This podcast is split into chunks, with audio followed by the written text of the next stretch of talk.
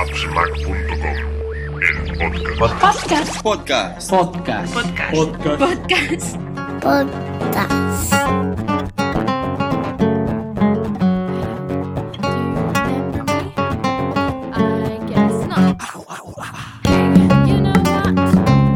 Hola a todos, bienvenidos al podcast 46 de AppsMac. Eh, este podcast va a ser un podcast entrevista con, con un youtuber que, está empezando, pero está, bueno, empezando en cuanto a, seguidores, pero ya tiene un largo, un largo recorrido, recorrido, ya nos lo explicará, nos lo explicará él. Él es eh, Arnau Mateu, más conocido como Willy Fox en las redes sociales. ¿Qué tal, Arnau? Hola, ¿qué tal? Pues mira, muy bien. Estos días muy contento porque justamente como has dicho, eh, YouTube, mi YouTube no está empezando, pero sí que está empezando a crecer grande y entonces me lleva mucha alegría por el trabajo que hay detrás. O sea que estoy, estoy muy bien. Sí, hemos estado hablando ahora unos minutos antes de, antes de empezar y se te ve, se te ve con, con, mucha idea y sobre todo muy ilusionado por este, por estos, este crecimiento, estos nuevos seguidores que estás teniendo últimamente y yo creo que muy merecidos. Eh, estoy suscrito a tu canal con la campanilla puesta esperando a que publiques nuevos vídeos. Y Así me gusta, sí. no, realmente está muy bien. Eh, recomiendo a todos los, a todos los oyentes que le echen un, vistazo a, a, tu canal. Es más que interesante. Eh, bueno, aparte son eh, tocas muchísimas cosas, configuración de, de, GoPro, viajes. Eh, lo haces, tienes una manera muy, muy amena de, hacerlo. Realmente eres muy divertido como explicas las cosas y el canal está genial. La edición, como te comentaba antes, me encanta. los vídeos son muy dinámicos. No sé, es un canal muy chulo. Echarle un ojo porque seguro que, que os va a gustar. Quería empezar con un poquito de, de, de biografía. Eh, que, ¿quién, es, ¿Quién es Arnau Mateu? Eh, no sé si por lo que he deducido, por donde te, estudiaste, debe ser de Lleida, Barcelona. Estudié en Lleida, sí. Soy, soy de Igualada, que está en, a medio camino, digamos, de Barcelona a Lleida, pero la universidad la hice en Lleida. Sí, sí. Mira, es... yo soy. Yo soy el típico niño que era muy movido de pequeño, que hoy en día dirían que era hiperactivo, pero, pero buen estudiante. ¿eh? Es decir, era un niño muy movido, me gustaba mucho el deporte, corría por aquí y por allá, y enseguida tuve claro que quería hacer educación física. Entonces me puse a estudiar magisterio de educación física y cuando terminé estudié INEF. Y para acabar INEF me fui, me fui de Erasmus eh, prácticamente un año a Noruega y ese fue como un poquito un punto de inflexión porque no solo pude practicar deportes y sacarme el carnet de monitor de esquí de telemarca ahí, sino que vi mucha naturaleza, mejoré mucho mi inglés y me acostumbré a viajar y a estar tiempo largo fuera de casa y eso creo que es lo que empezó a darme esas ganas de, de, no parar, de viajar, de tener trabajos diferentes, de, de querer exprimir más mi vida y entonces trabajar de profesor de educación, de educación física y de inglés también. Y aunque todo el mundo dice que tenemos muchas vacaciones y tal, pues yo quería aún más, ¿no? Viajaba normalmente en verano y los dos meses de verano los utilizaba el primer mes en julio me iba a enseñar inglés a Estados Unidos, que entonces lo cobraba, y el segundo mes me iba a Asia, entonces pues me salía el verano prácticamente lo que ganaba en julio me lo gastaba en agosto y entonces volvía a trabajar, pero me quedaba como con las ganas no por no querer trabajar, sino porque la monotonía me cansa enseguida. Y entonces, al cabo de unos años enseñando, decidí que al final era, era hora de cambiar porque necesitaba nuevos retos. Y en ese momento ya empezaba a grabar algunos vídeos, empezaba a tener alguna GoPro y a grabar con el móvil. Y bueno, eso se fue enrachando, digamos, y empecé a dedicar más tiempo a mis vídeos y a mis fotos. Y entonces me creé un Instagram que creció bastante. El primer año crecí hasta los 10.000 seguidores y el segundo año hasta los 16, 17.000, que es más o menos lo que tengo ahora. Me lo hice muy tarde, hace dos años que tengo Instagram. Y el YouTube sí que me lo hice antes, pero lo tenía ahí como, bueno, como una herramienta donde cuando hacía vídeos buenos y largos los colgaba, pero no, no me fijaba tanto en tener un canal trabajado y específico. Y entonces fue cuando dejé el trabajo y estuve viviendo en Barcelona un año con dos compañeros de piso. Y aparte de viajar y aprender más en vídeos, pues tuve la oportunidad de, empezar a trabajar en un circo. Llegó el Cirque du Soleil aquí a España. Yo tenía un compañero que a veces trabajaba, pues había trabajado en grandes eventos y me dijo que su empresa trabajaba con el circo y que iban a venir a España. Entonces yo me lancé ahí a saco, mandé currículum y vídeo y les llamé y me cogieron para, para trabajar con ellos. Y entonces estuve un año y medio, casi dos, trabajando en el circo, viajando cada dos meses a una ciudad de España. Y ahora que estoy de descanso, digamos, de vacaciones, es cuando puedo dedicar más tiempo a YouTube y a las redes, porque, claro, ha sido mucho, mucho tiempo viajando y acumulando vídeos y ahora que tengo tanto material, pues me he puesto a editarlos todos y a empezar a, publicar mínimo uno por semana y ahora cuando puedo incluso dos, porque también un, un poco el público lo pide, que se, como se están reachando, pues hay que aprovechar esa carrerilla y dar a la gente lo que quiere, ¿no? Eso es un poco el resumen de mi vida. Sí, todas las preguntas que te iba a hacer casi que me las has respondido así de golpe. Ah, bueno, pero tú me, preguntas, entonces te voy especificando más. Pero he visto... yo soy de hablar mucho enseguida, ¿eh? No, no, ya está bien, ya está bien. He visto que, bueno, lógicamente eres deportista eh, al máximo, viendo, viendo tus vídeos ya, ya se demuestra. Eh, haces cosas que yo ni soñaría. Realmente, yo correr lo que quieras, pero tema de brazos y eso, cero.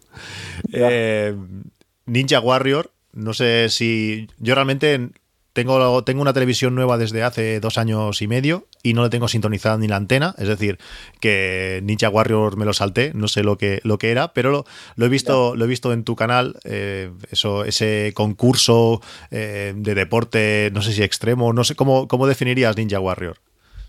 Pues mira, mm, Ninja Warrior fue curioso porque es un programa que yo miraba hace años, bueno, miraba, me miraba los vídeos en YouTube porque es un programa que estaba muy de moda en América.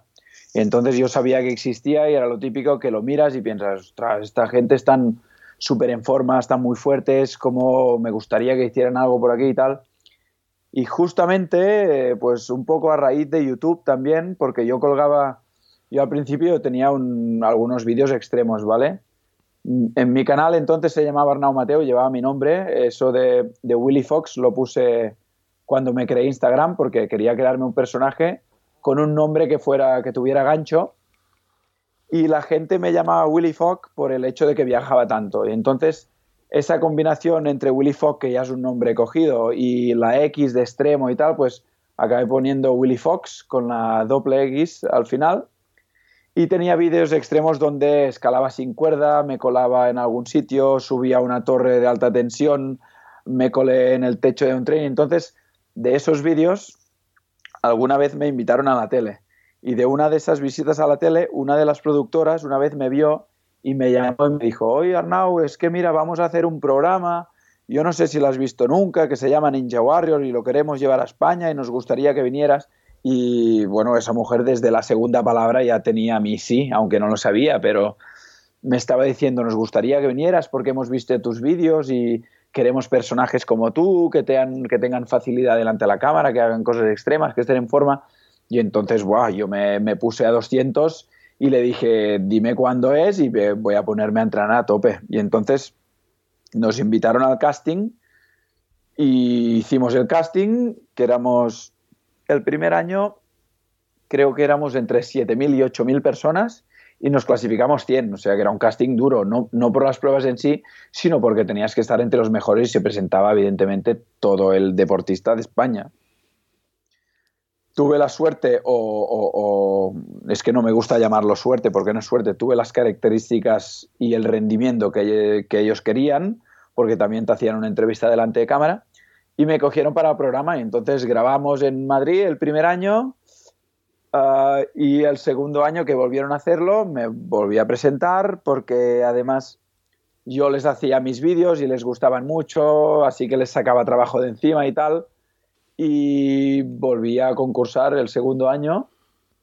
Y bueno, ha sido una experiencia que en 2009 no he podido repetir porque el programa no fue como ellos querían y de momento este año es una pausa pero espero que el año que viene se haga otra vez y poder participar porque, bueno, me encanta estar en la tele, la farándula y creo que es un programa interesante. Yo creo que no lo trataron del todo bien porque buscaban un poco ese morbo de las historias que tiene la gente y los puntos débiles o si te ha pasado algo en la vida, tipo si has estado enfermo, te han cortado una pierna, si tus padres se murieron, cosas así que nosotros pensamos que debería estar más enfocado el deporte pero tengo muchas ganas de que vuelvan a hacerlo y volver a dar caña en la tele. Yo lo malo del programa es que no te dejen hablar, porque tienes una gracia delante de la cámara, una, simpatía, ¿no? Se te nota que, bueno, cuando haces los vídeos ya se ve eh, algunas salidas, algunas cosas que, están bien y yo creo que, en ese sentido darías mucho, darías mucho juego. Bueno, en España ya sabemos cómo es, a veces en, vez de, no sé, apoyar al deportista, vamos buscando la, parte trasera, que realmente eso no, importa a nadie, es, no sé, rendimiento, no sé, es, la, es, la, es la pena. En otros países seguro que no es así. No, que claro, en América es mucho más deportista y aquí digamos que cogían unos cuantos deportistas de élite, unos cuantos mm, del montón y unos cuantos más bien, lo diría, poco atléticos, para que también, yo lo entiendo, ¿eh? que la gente se sienta identificada en casa y que vea que un señor de una oficina de 50 años que no es deportista puede probarlo y que no es solo para ultradeportistas. Lo que pasa es eso, que si empiezas a tirar y lo que buscas es el morbo y la salsa rosa, pues los deportistas que estábamos ahí es como, a ver, me he entrenado todo el año para venir aquí y lo que más te importa es a ver si mi padre me abandonó cuando era pequeño. Eso no le interesa a nadie. Pero bueno, yo creo que supongo que lo van a aprender porque realmente no, no subió, es decir, tuvo éxito. ¿eh? Lo que pasa es que el primero más que el segundo y entonces supongo que iba un poco de bajada y por eso han querido tomar una pausa. Yo espero que lo, que lo encaren más al deporte porque porque tienes en, España hay mucho nivel. El casting de España hicimos el récord de Europa de puntuaciones. Me refiero que la gente se piensa, pero es que América están mucho más fuertes, ¿no? Y es como, no, no, no. Los escaladores de España y la gente de parkour de española son súper buenos. Hay mucha calidad de deportista. Entonces, aprovecha eso y déjate de tonterías. Y bueno, sí, esas salidas a la cámara. Y, mira que a, mis vídeos a veces las corto un poquito, es decir, me, me guardo un poco porque Sí, sí, porque si no, no pararía, los vídeos serían muy largos, pero, pero sí que me gusta, me gusta hablar y delante de la cámara y no tengo problema delante de la gente de hacer charlas, eso, eso me siento muy cómodo y me, gusta mucho. No, no, se te, ve, se te ve suelto, se te ve suelto claramente. La segunda edición de, Ninja Warrior, creo que está el vídeo. No sé si en la primera, sé que la, la segunda no duraste mucho. La, segunda fue una, fue una pena porque me resbalé, sí. Es decir, no me resbalé, perdón. Te soltaste antes de tiempo, ¿no? Sí, me solté, digamos, voluntariamente porque pensaba que había llegado. Es un obstáculo que es un, como, un, cilindro muy grande que te coges y entonces yo había contado como que cuatro vueltas tienes que, dejarte en el sitio adecuado. Y yo cuando ya pensaba que estaba, pues mira, conté un poco corto porque en realidad rueda muy rápido y no sabes dónde estás. Y fue un reflejo rápido, me dejé y toqué la colchoneta, pero no suficiente y caí y acabé cayendo al agua. Y entonces me di cuenta, digo, no puede ser, me dejaba antes de tiempo y si lo aguantaba, es decir, no me caí, me dejé voluntariamente. Y me hizo mucha rabia, me hizo mucha rabia y luego me, grabaron y bueno, yo me estaba cagando en todo, no me dejaban decir palabrotas, pero yo me estaba que, que quería romper la pared porque yo sabía que ese circuito lo podía pasar hasta el final. En realidad, si pasaba esa, las demás eran más pruebas tipo de escalada que son las mías y yo tenía claro que subía ahí y me dio mucha, mucha rabia el primer, año el vídeo no está porque, porque lo subí, pero como lo tenía, sacar de lo tenía que sacar de A3 Media, denunciaron tipo, los derechos de autor y entonces los, los quitaban. Y el primer año al final no lo pude poner. Pero el segundo año, uh, miren, supongo que nos dejaban, se quejaban menos porque al fin y al cabo cada uno quiere poner solo el suyo y le das más publicidad. ¿Y cómo fue el primer año? El primer año llegué más lejos, pero no me pude clasificar por poco por la, por la semifinal. Fue una lástima porque estaba muy, estaba muy igualado. Bueno, a ver si en, 2000, si en 2020 estás ahí y, te, conoceremos, muchos más y estaremos animando. Eso, espero que sí. Desde casa. Porque fue curioso, porque cuando salí, vieron salió uno de mis vídeos de presentación y tal, y Arturo Valls dijo, este chico me gusta mucho, yo confío en él, seguro que va a llegar, y yo realmente pensaba que llegaba, ¿eh? y, en un, y en un resbalón la primera edición fue un resbalón. Salté de un sitio a otro que, no era plano, digamos, era, eran como, unos, como unas setas. Y pues me resbaló el pie el apoyar y toqué el colchón. Y entonces, me y te tienes que ir. Es como era, era de equilibrio, era, no, no era de que no pudiera pasarlo. Al saltar me resbalé porque, claro, no puedes probarlo. La gente lo pregunta mucho, oye, ¿y lo puedes probar o puedes mirar? No, no, lo puedes mirar, pero no lo puedes ni tocar ni probar. Por lo tanto, cuando sales ahí, es la primera vez que lo haces, la primera vez que lo tocas, tienes eh, al público chillando, un montón de cámaras filmando, un montón de focos que te iluminan en la cara, o sea, es como... pasan 30 segundos, te caes y, y, luego piensas, ¿qué pasó? Y es que ni te has enterado, en serio. Yo me caí y pensé, vale, ¿qué ha pasado? Y luego te ves en la tele y piensas, ah, vale. Pero cuando estás ahí dentro, es que no te enteras porque, porque pasa todo tan rápido y tantas luces y tanto ruido y tanto tal.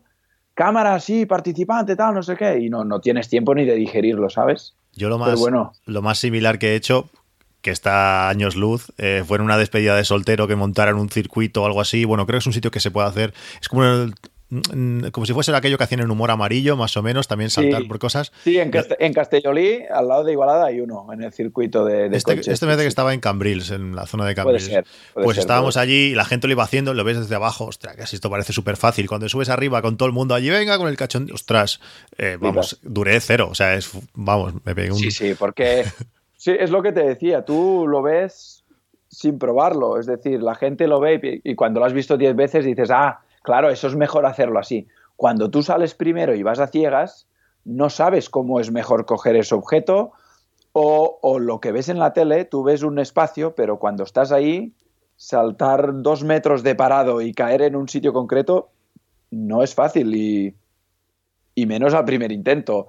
Y entonces esas pruebas parece que las de fuerza son las más difíciles. Yo creo que en realidad las que cae más gente son las de equilibrio y cosas así.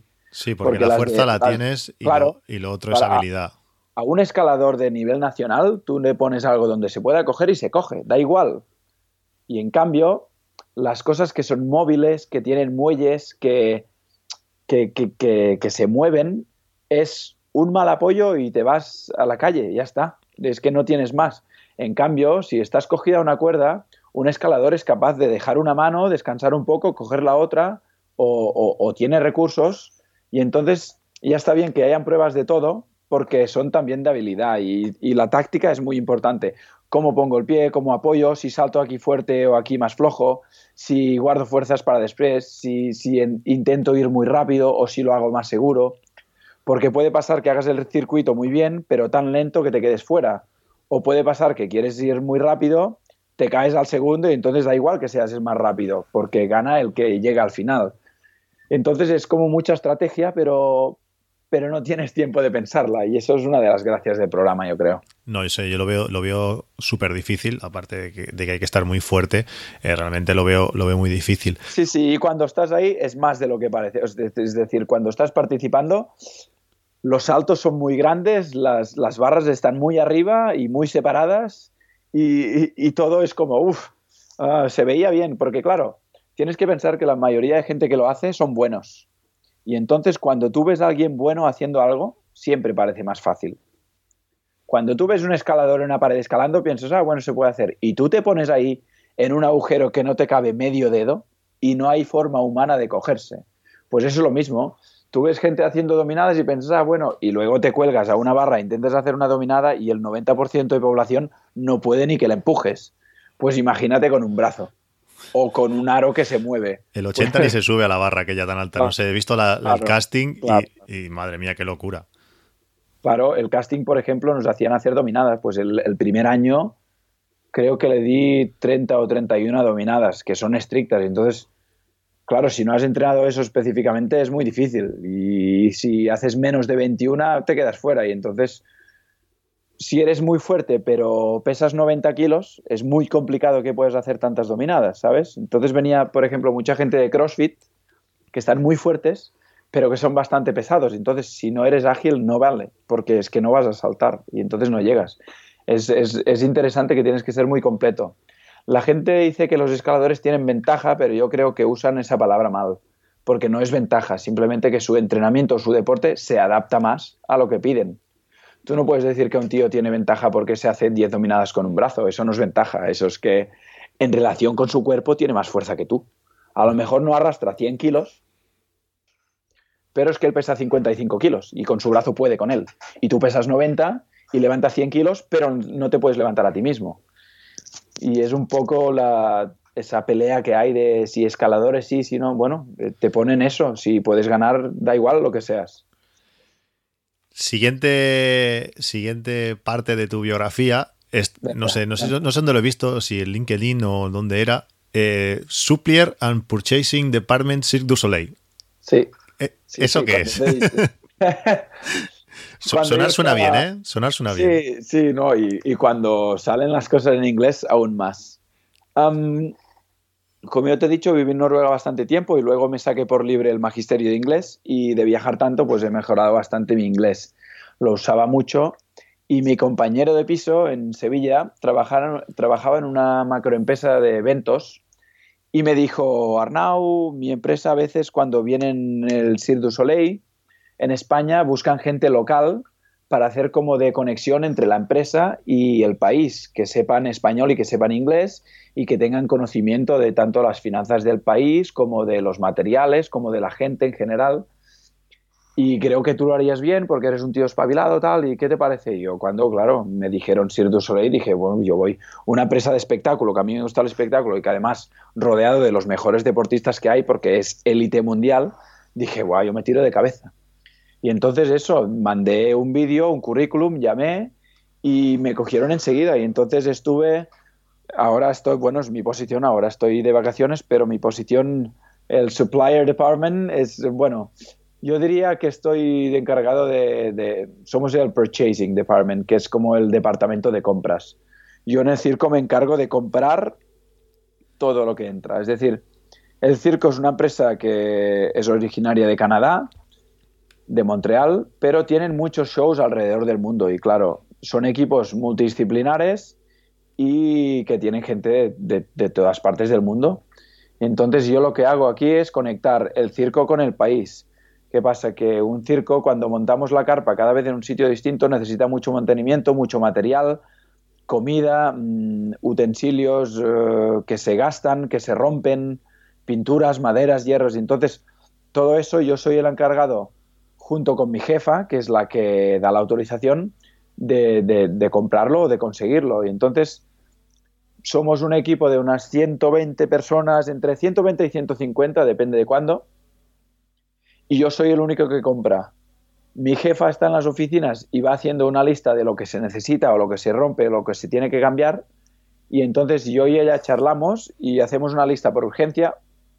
Yo cojo la furgoneta o la camioneta del, circo, y me voy por ahí a la ciudad a conseguir todo, todo lo que se tiene que conseguir, a comprarlo, a que me lo hagan, a encargarlo, a pedirlo por internet o hacer los pagos también. También los, hago los pagos en el banco porque, claro, tengo idioma y sé cómo funciona la moneda, las tasas, los impuestos, las facturas, todo eso.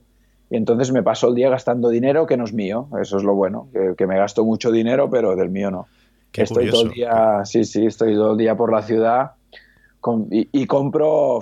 La gente me dice, ¿qué compras en el circo? Pues mira, compro desde maquillaje para los artistas hasta un toro mecánico si se rompe. O sea que puede que me gaste dos euros o diez mil. Parece, parece un trabajo súper interesante. Claro, lo bueno de este trabajo es que nunca es igual. Es decir, vas por los mismos sitios, pero un día compro 25 bolsas de hielo porque tenemos una recepción con gente que van a hacer mojitos, por decirte algo. El otro día compro 2.000 clavos porque se tiene que reparar una madera y se tiene que construir. O compro 25 planchas de madera de 3 metros. Otro día compro 50 litros de pintura porque se tiene que pintar la carpa. Otro día compro 500 litros de Fairy porque, porque el equipo de limpieza necesita el jabón para esta temporada o me voy al macro y compro 500 paquetes de papel de váter porque, claro, tienes que pensar que haciendo dos shows cada día a 2.500 personas son 5.000 personas que pueden pasar por un lavabo. Y entonces gastamos de, desechables y papel, gastamos un montón.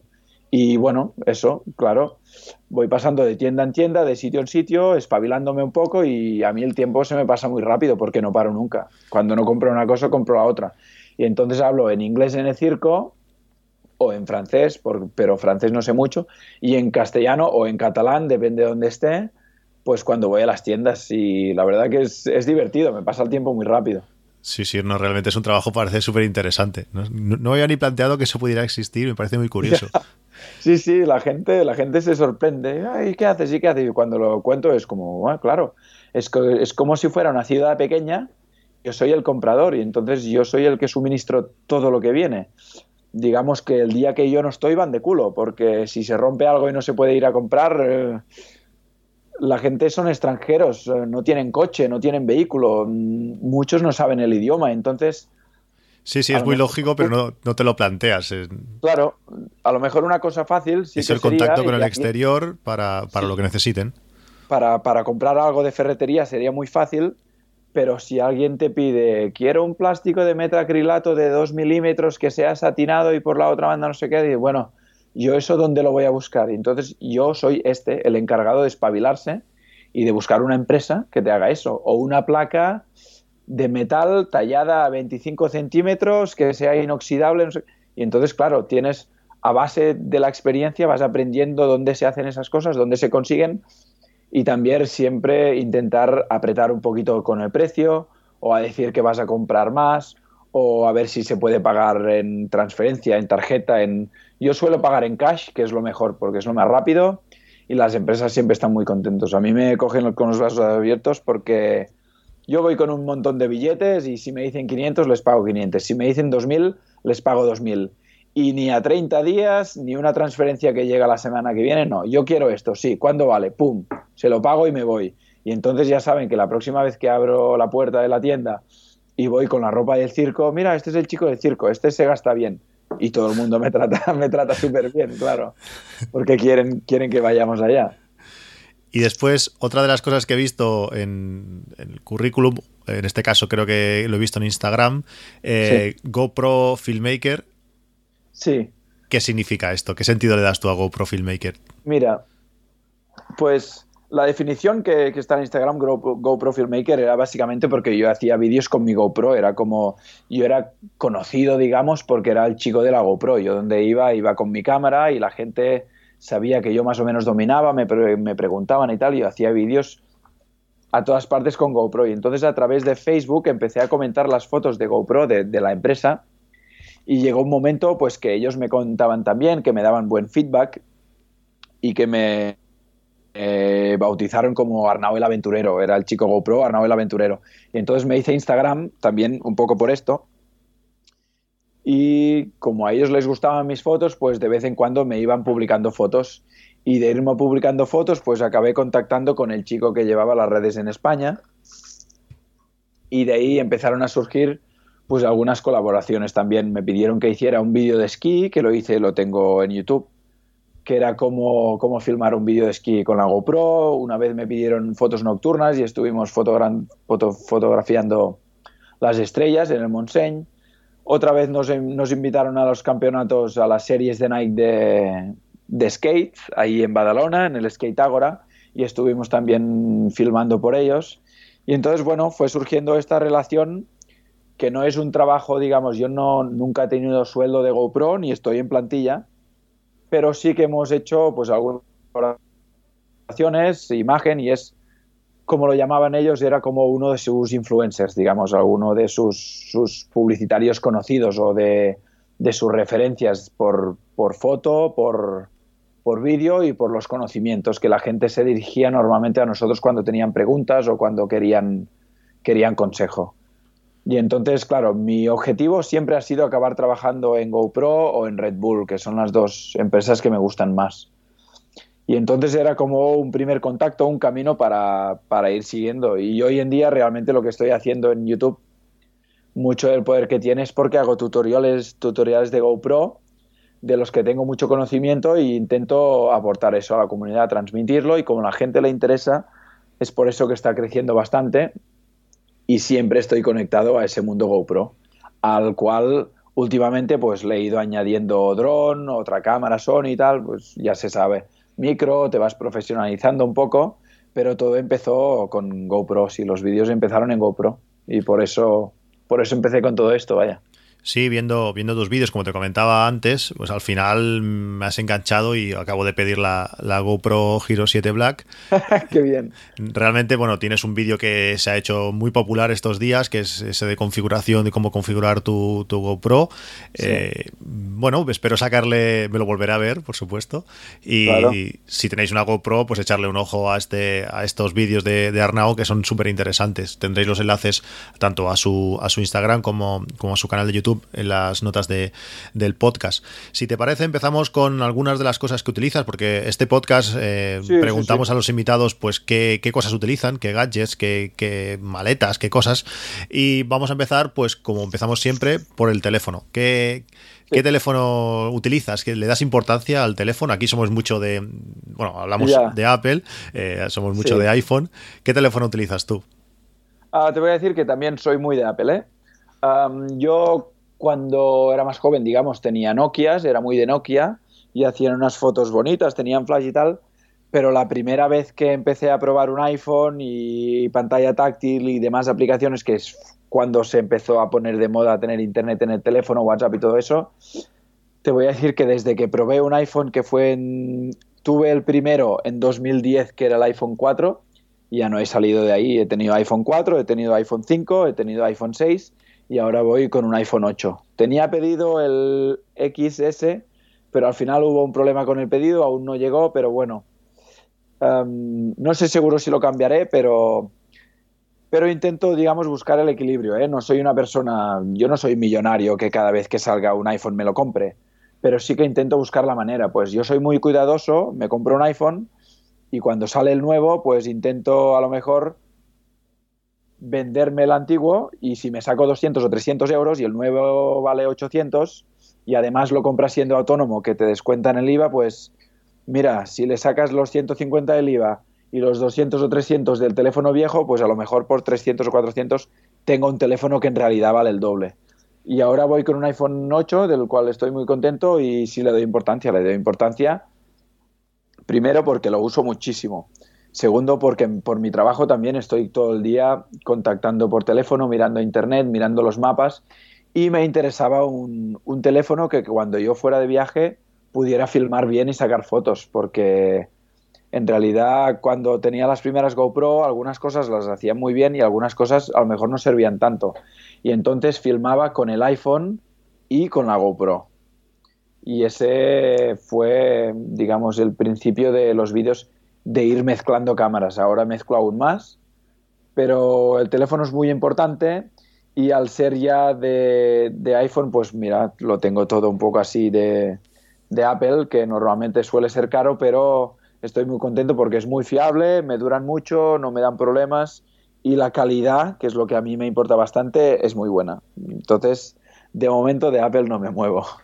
Bueno, yo creo que es un poco lo que hacemos todos. Eh, yo también soy, ultra cuidadoso. Tengo la suerte que en el trabajo somos muchos y la gente ya sabe que yo soy el, que entiende de Apple, por decirlo así. Eh, saben cómo cuido las cosas y, por ejemplo, yo tengo un 10S Max. Eh, a mí esa pantalla gigante me encanta.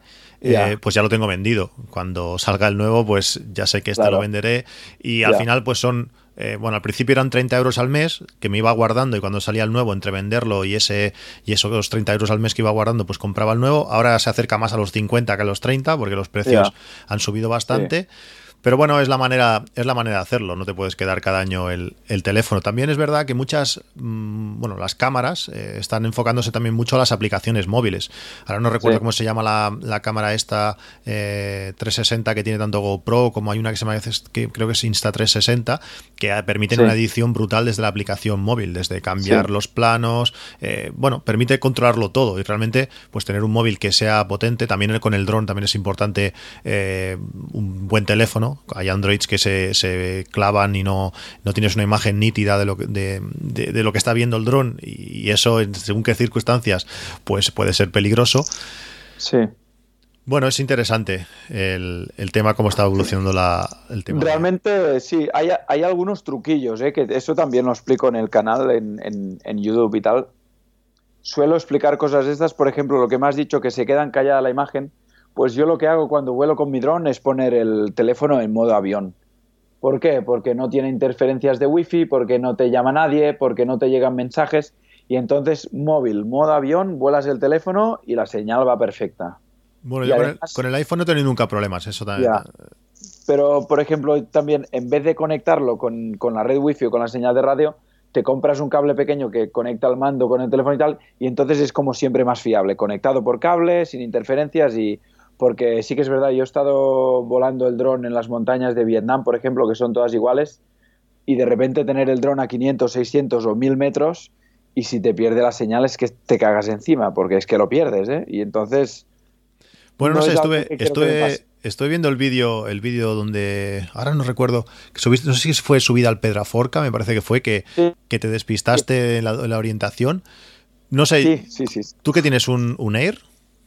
Yo en el Pedraforca tenía un Spark. Ah, un Spark. Que tenía, tenía más problemas de señal. Vale. Me lo vendí, lo que decíamos antes, me lo vendí más o menos a, buen precio porque estaba impecable y compré un Mavic Pro. Ahora tengo el Mavic Pro y el Mavic Pro de señal ah, realmente es un nivel, un nivel superior. El, el Spark sí que me da más problemas porque va con señal de Wi-Fi y el Mavic va con señal de radio y es más resistente. Y entonces, este lo volé el otro día por las montañas de aquí de Cataluña y lo envié a un, casi dos kilómetros y no tengo ni pierdo señal, ni me va lento, ni nada. Y, el, y de pilotar es como más fiable. El Spark es muy pequeño, pero cuando perdía un poco la señal, a veces eh, no tienes una pantalla con una flecha, entonces no sabía dónde estaba encarando. Y eso me, es lo que me pasó en Pedraforca. Las cimas son muy parecidas y lo tenía a 300 o 400 metros y empecé a tirar para adelante y me di cuenta que estaba tirando al revés. O sea, me lo estaba alejando. Claro, es que esa parte, eso lo vi, eso lo vi en el vídeo y claro, no, no, vi el mando porque yo siempre vuelo con el iPhone, siempre tengo, siempre sé dónde está por las flechas que tienes, por la línea que aparece. O sea, es, mm, eso a mí no, no me puede pasar. El único susto que me he dado fue cuando lo poné en un barco, porque no estaba acostumbrado que el punto de partida, eh, claro, el punto de partida y el punto del mando siempre era el mismo. Y en un barco no fue así. Eh, cuando volví al punto de partida ya no estaba allí el barco y claro, mm, me asusté porque no, no vi el barco y según, según qué cosas tienes o que vigilar o, que no hacerlas. Yo, eso que te pasó, me pasó también en Vietnam. Estaba haciendo un crucero de estos de, en Halong Bay, que son todos los islotes esos tan guapos. Y claro, tienes que volar muy conscientemente porque la seguridad que tienes con los drones es que cuando lo tienes lejos, y pierde la señal, te viene a casa. Ningún problema.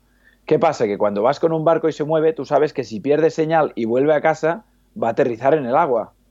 Por lo tanto, una de dos, o no lo alejas mucho, o es que cuando vuelve a casa tienes que mirarlo porque cuando tengas contacto visual puedas cancelar el volver a casa y volvértelo a ti. Porque imagínate que tienes 20% de batería y el barco va dirección contraria del dron y estás tirando para adelante. Es que como se te termine la batería te cae en el agua y, no lo ves más. Y entonces estas cosas tienes que vigilarlas y las aprendes con la experiencia. ¿eh? Yo de arriesgar y al final dices, bueno, yo, con el dron, con el dron a riesgo cero. Luego también es verdad que es, configurable, o sea, tú puedes decirle que la vuelta a casa sea el mando. Entonces, siempre, aunque se esté moviendo con el barco, pero claro, como tampoco es una cosa que hago habitualmente y no he vuelto a hacer, pues no estaba configurado de esa manera. Y claro, cuando llegué al punto no, no, estaba, no estaba el barco. Pero bueno, es, es interesante también el. Eh, yo antes del Mavic Pro, eh, que también tengo, tenía un Phantom y también la diferencia de volar el Mavic Pro con el Phantom también es bastante eh, elevada. ¿eh? La diferencia, el, el Phantom vuela en cualquier condición, vientos de lo que sea, eh, a 80 por hora, el, el dron ni se mueve, es espectacular. Y con el Mavic Pro me pasó en el monasterio de Poblet. Tengo la aplicación que te dice la velocidad del viento, ya ponía claramente no volar, no sé a cuánto, no sé cuánto era, si 50 por hora o algo así. Y en cuanto lo levanté 30 metros, el dron se fue. O sea que yo sin tocar el mando, y me cagué. O sea, ya, ya, estaba mirando el suelo donde aterrizar. Suerte, tiene el, modo Sport y con el modo Sport a velocidad súper lenta se fue acercando y en cuanto lo tuve cerca lo bajé. Ah, pero ahí, ahí, me asusté, me asusté. Con el, con el Phantom 4 eso no pasaba. Ya podía ver el viento pues, que pues Es, es lo que yo te decía. Imagínate, si te pasa con el Mavic, imagínate con un Spark que es más pequeño, menos potente y la batería dura menos. Sí. Yo en el Mavic, mira, si, si 30% de batería, sabes que aún tienes rato para volar. Con el Spark un 30% de batería a lo mejor son menos de 5 minutos y el 20% son 2 minutos. Y cuando estás a 200 metros y te empieza pip, pip, pip, batería baja y hace viento, es como no va a llegar y como no llegue se rompe. Y claro, son diferencias de, de tamaño, de, calidad, de, estabilidad. Y que tienes que vigilarlas. Tienes que arriesgar, digamos, poco a poco. El modo deporte da mucho juego, ¿eh? Sí que gasta la batería muy rápido, pero, pero te da es, o sea, al final sale más barato hacer un kilómetro, por decirlo así. Porque cuando tienes que hacer un kilómetro, no solo tiene que venir, sino tiene que mantenerse. Y en modo deporte, igual se gasta la batería muy rápido, pero es que te va a llegar. Eso te salva. 20 segundos te ha hecho el kilómetro. Sí, sí, sí. Es que van, van a saco. No sé, es un, gran, es un gran invento. Me gustaría el Mavic Pro 2, que la cámara ha mejorado bastante, sobre todo poder tener ese obturador eh, variable.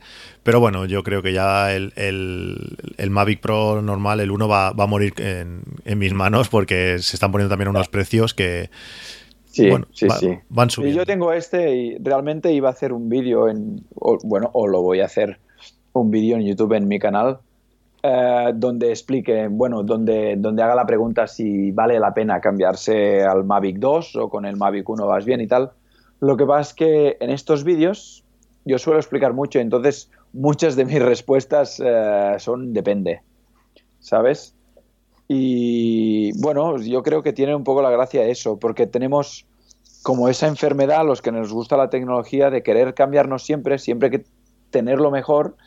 Y a veces con que te cambien, las empresas lo saben, y con que te cambien un detalle, todo el mundo va rápido a comprarse el siguiente. Es a ver, a ver, ¿qué uso hago yo del dron? ¿Qué voy a grabar?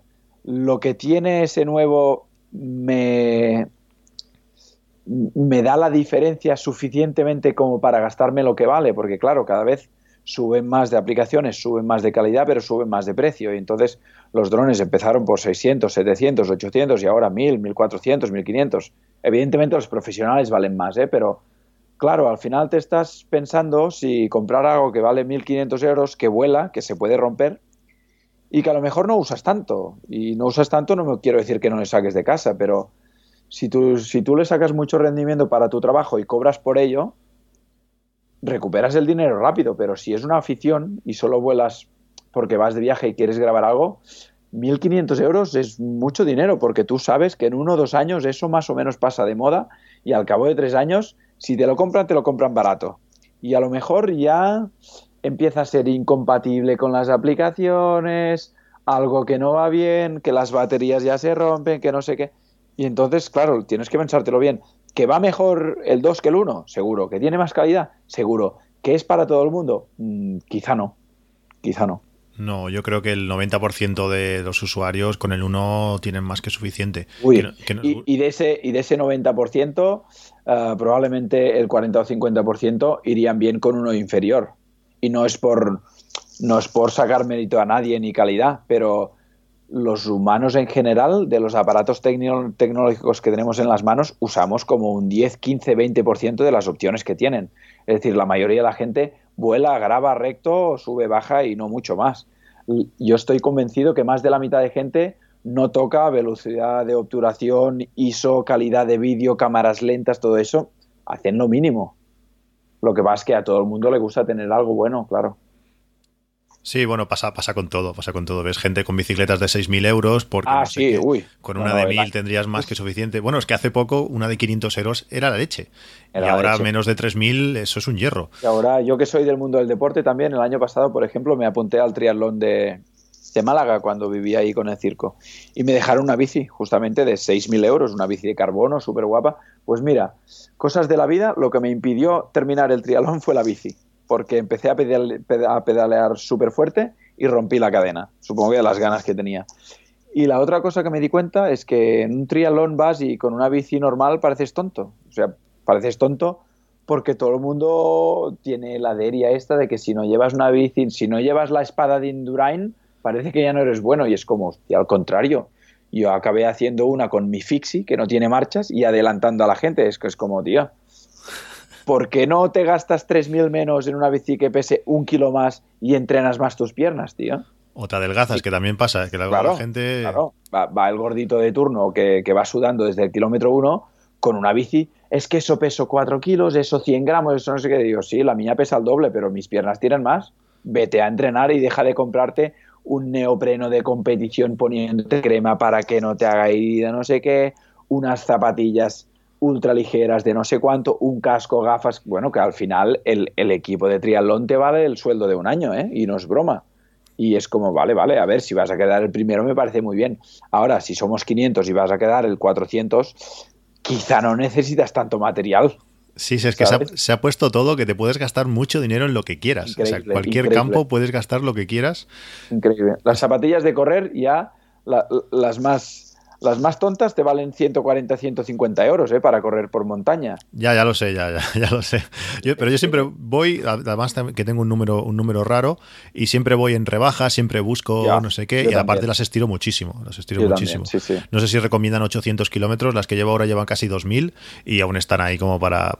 Tampoco voy a ganar ninguna carrera. ya te digo, eh, la gente que se pone exquisita, eso que dices que recomiendan 800. Yo la gente que conozco que, corre bastante, los de montaña, a los 400 ya las empiezan a retirar. Imagínate, ¿eh? 400 kilómetros es salir 20 veces a correr, a correr 20 kilómetros. Y eso una persona que corra frecuentemente lo hace en nada. Sí, sí, la, gente que es exquisita, en dos, tres meses pueden tirar unas zapatillas y gastar tres o cuatro al año de 150 euros cada uno. 80 por semana, que si entrenas un poco los haces, pues ya ves, rápidamente caen. Sí, sí.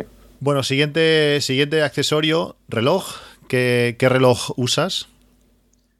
Ah, mira, yo hasta hace poco no tenía, no tenía reloj de, deportes, digamos. Yo siempre había tenido un, un Viceroy que me regaló mi primera chica y lo usé muchos años y tenía alguno Nike de esos de, bueno, de deporte normal. Y hace poco, con una colaboración de GoPro, pues colaboré con, con Sunto y, a cambio pues me dieron un Sunto, es un Ambit 3 Peak.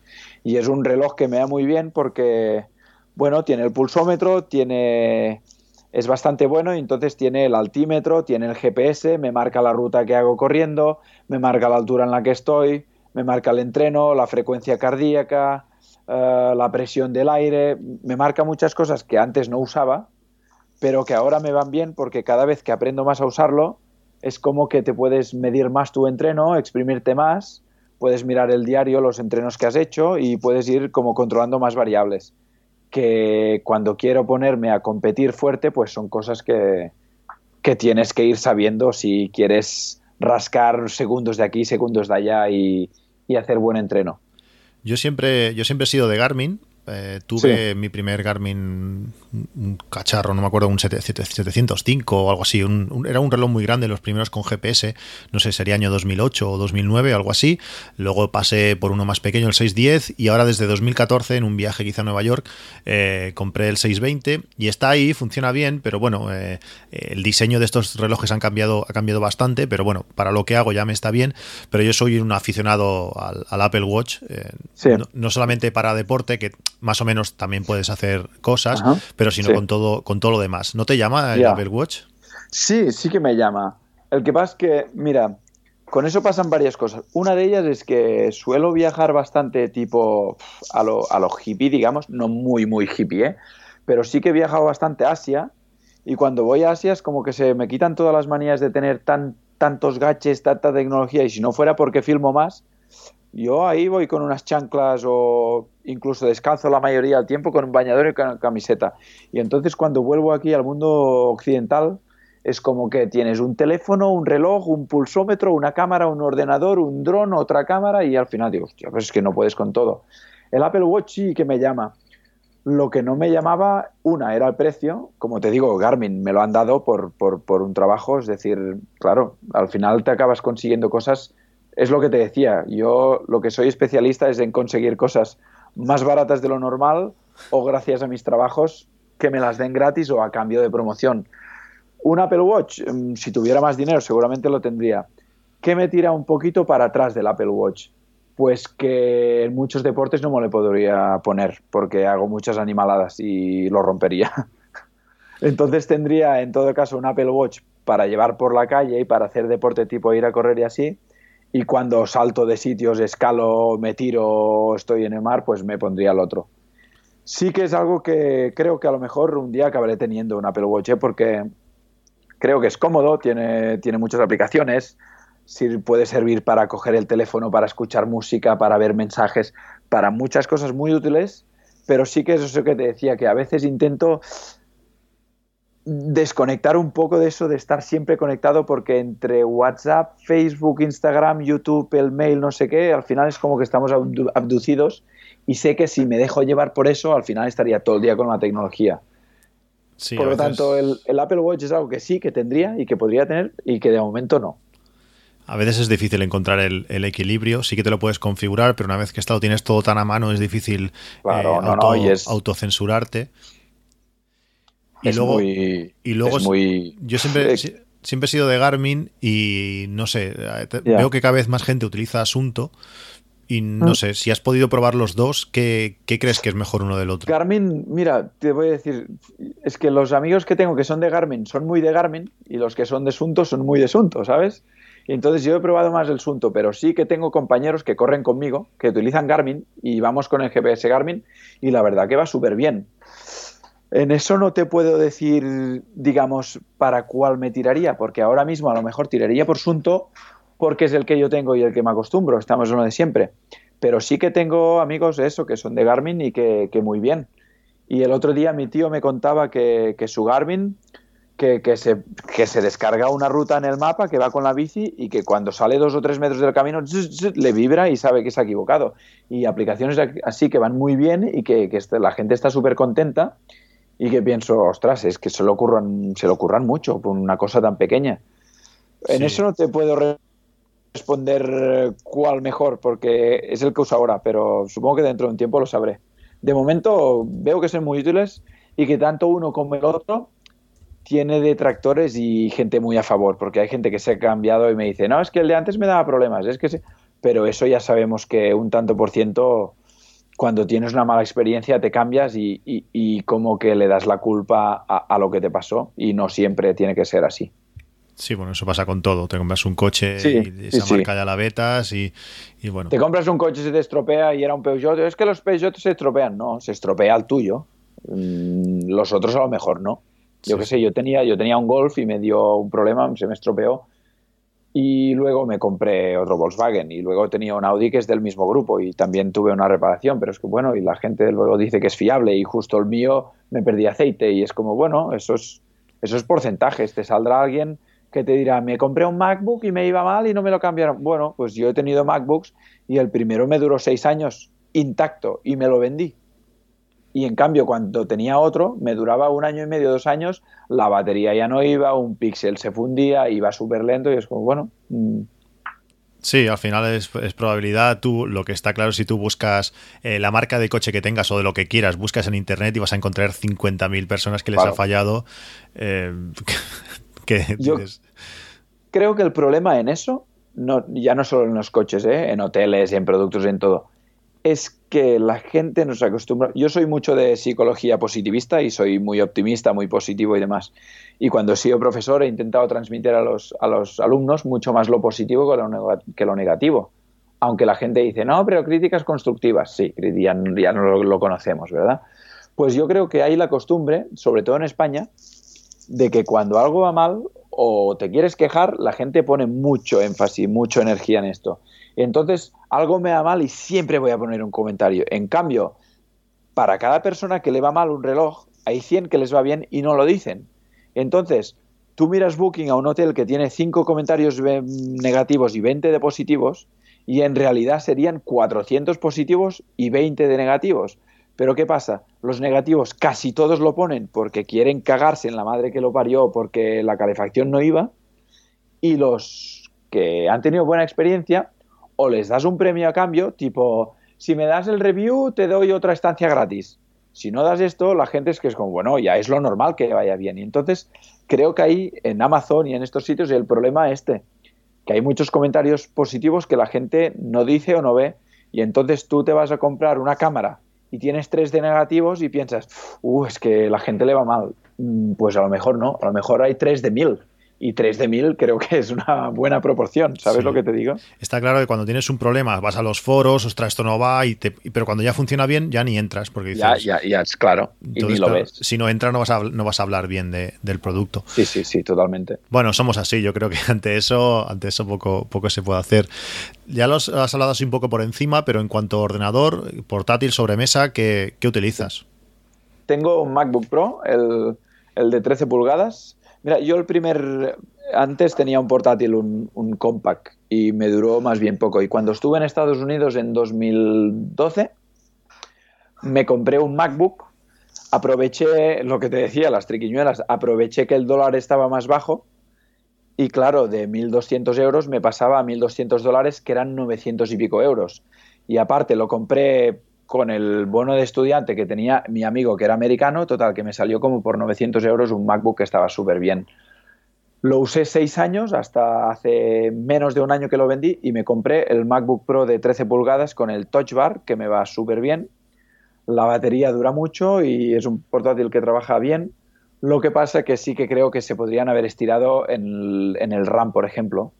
El mío, ya lo, el viejo, ya lo subí a 8 cuando lo compré y este son más rápidas, pero sigue teniendo 8 y es como, hostia, para editar vídeo me iría muy bien 16. Hay algunas cosas que Apple creo que retiene mucho y se podrían estirar más, porque por los 2.000 euros que creo que es precio original, dar 8 GB de RAM creo que podrían dar 16, pero va, va muy fino, va muy bien el touch bar creo que es un punto que aún no aprovecho todo lo que se puede y va súper bien, el ratón es súper sensible y lo tengo conectado a una pantalla exterior para editar los vídeos. Porque claro, tú dirás, oye, ¿por qué coges uno de 13 pulgadas ¿no? y no de 15 o de 17 que había antes? Pues muy fácil, porque en la mochila, cuando viajo, llevo el ordenador. Y entonces, si me compro un Air, no es suficientemente potente para editar bien, y si me compro uno grande, tienes que carretearlo. Y si tienes que subir una montaña con un ordenador, con la cámara y con el dron, más te vale que sean ligeros, porque si no, a media montaña quieres, quieres tirar la, la mochila por el barranco. Entonces llevo este MacBook nuevo que es muy finito y que pesa muy poco, que me cabe en la maleta GoPro con todos los otros utensilios y me va perfecto porque es la medida que ya veo bien en la pantalla y que cuando tengo que trabajar lo conecto a la pantalla exterior que tengo una de 24 pulgadas creo que es, que es como el doble. Y entonces en una pantalla tengo internet y YouTube y demás y en la otra tengo el editor de vídeo para ver las cosas grandes porque si no me quedo ciego con tanta pista de vídeo. Es que yo, tengo yo tengo uno similar, yo tengo el MacBook Pro de, de 15, yo también creo que la Touch Bar está infravalorada, eh, tendría o infrautilizada más, más bien más bien sí, infrautilizada, es decir, seguro que tiene muchas posibilidades que no sé que existen y que no las uso y que tendré que ir aprendiendo. Sí, yo creo que los desarrolladores tampoco se han subido mucho al carro. Yo cuando, cuando ahora, por ejemplo, estoy grabando con, el MacBook Pro colocado en una peana de aluminio muy chula, lo que pasa es que la tengo un poco hacia un lado y delante tengo un Cinema Display que compré hace nueve años con el, con el Mac Pro, que es la que utilizo. ¿Y qué pasa? Que eh, tiene tal densidad esta, esta pantalla retina que a, no sé, a un metro quizás que tengo la pantalla no veo un carajo. Eh, me, lo, tengo que traer todo a la, a la, pantalla principal. Con el de 13 no sé cómo lo haría. Es que realmente tienen mucha resolución, pero claro, queda todo muy, muy chiquitito. Es muy pequeño, claro. bien. También es verdad que. te digo, eh, que, trabajo con la de al lado y con la de aquí tengo las pantallas tipo de YouTube y así, y, los iconos más o menos grandes, porque si no te quedas ciego, sí, sí. Sí, sí, el 13, el de 13 pulgadas es una monada, aparte es muy pequeño, es muy ligero. Este está muy bien comparado con, con los otros MacBooks de 15 de hace unos años. Se nota que también es bastante más ligero, pero el de 13 es impresionante, es que es súper pequeño. Es que sí, es que el de 13 de antes era más, más grande porque es como la gente piensa 13, igual no, 13 era la pantalla, pero ahora han hecho como la pantalla más hasta el final, tiene menos margen y es mucho más fino. Y entonces te cambias de uno de 13 a uno de 13, pero es que estás ganando un montón de peso y, un, y, espacio también. Porque al ser más fino, en la maleta también entra mejor. Y al estar un poco más apuradito de los lados...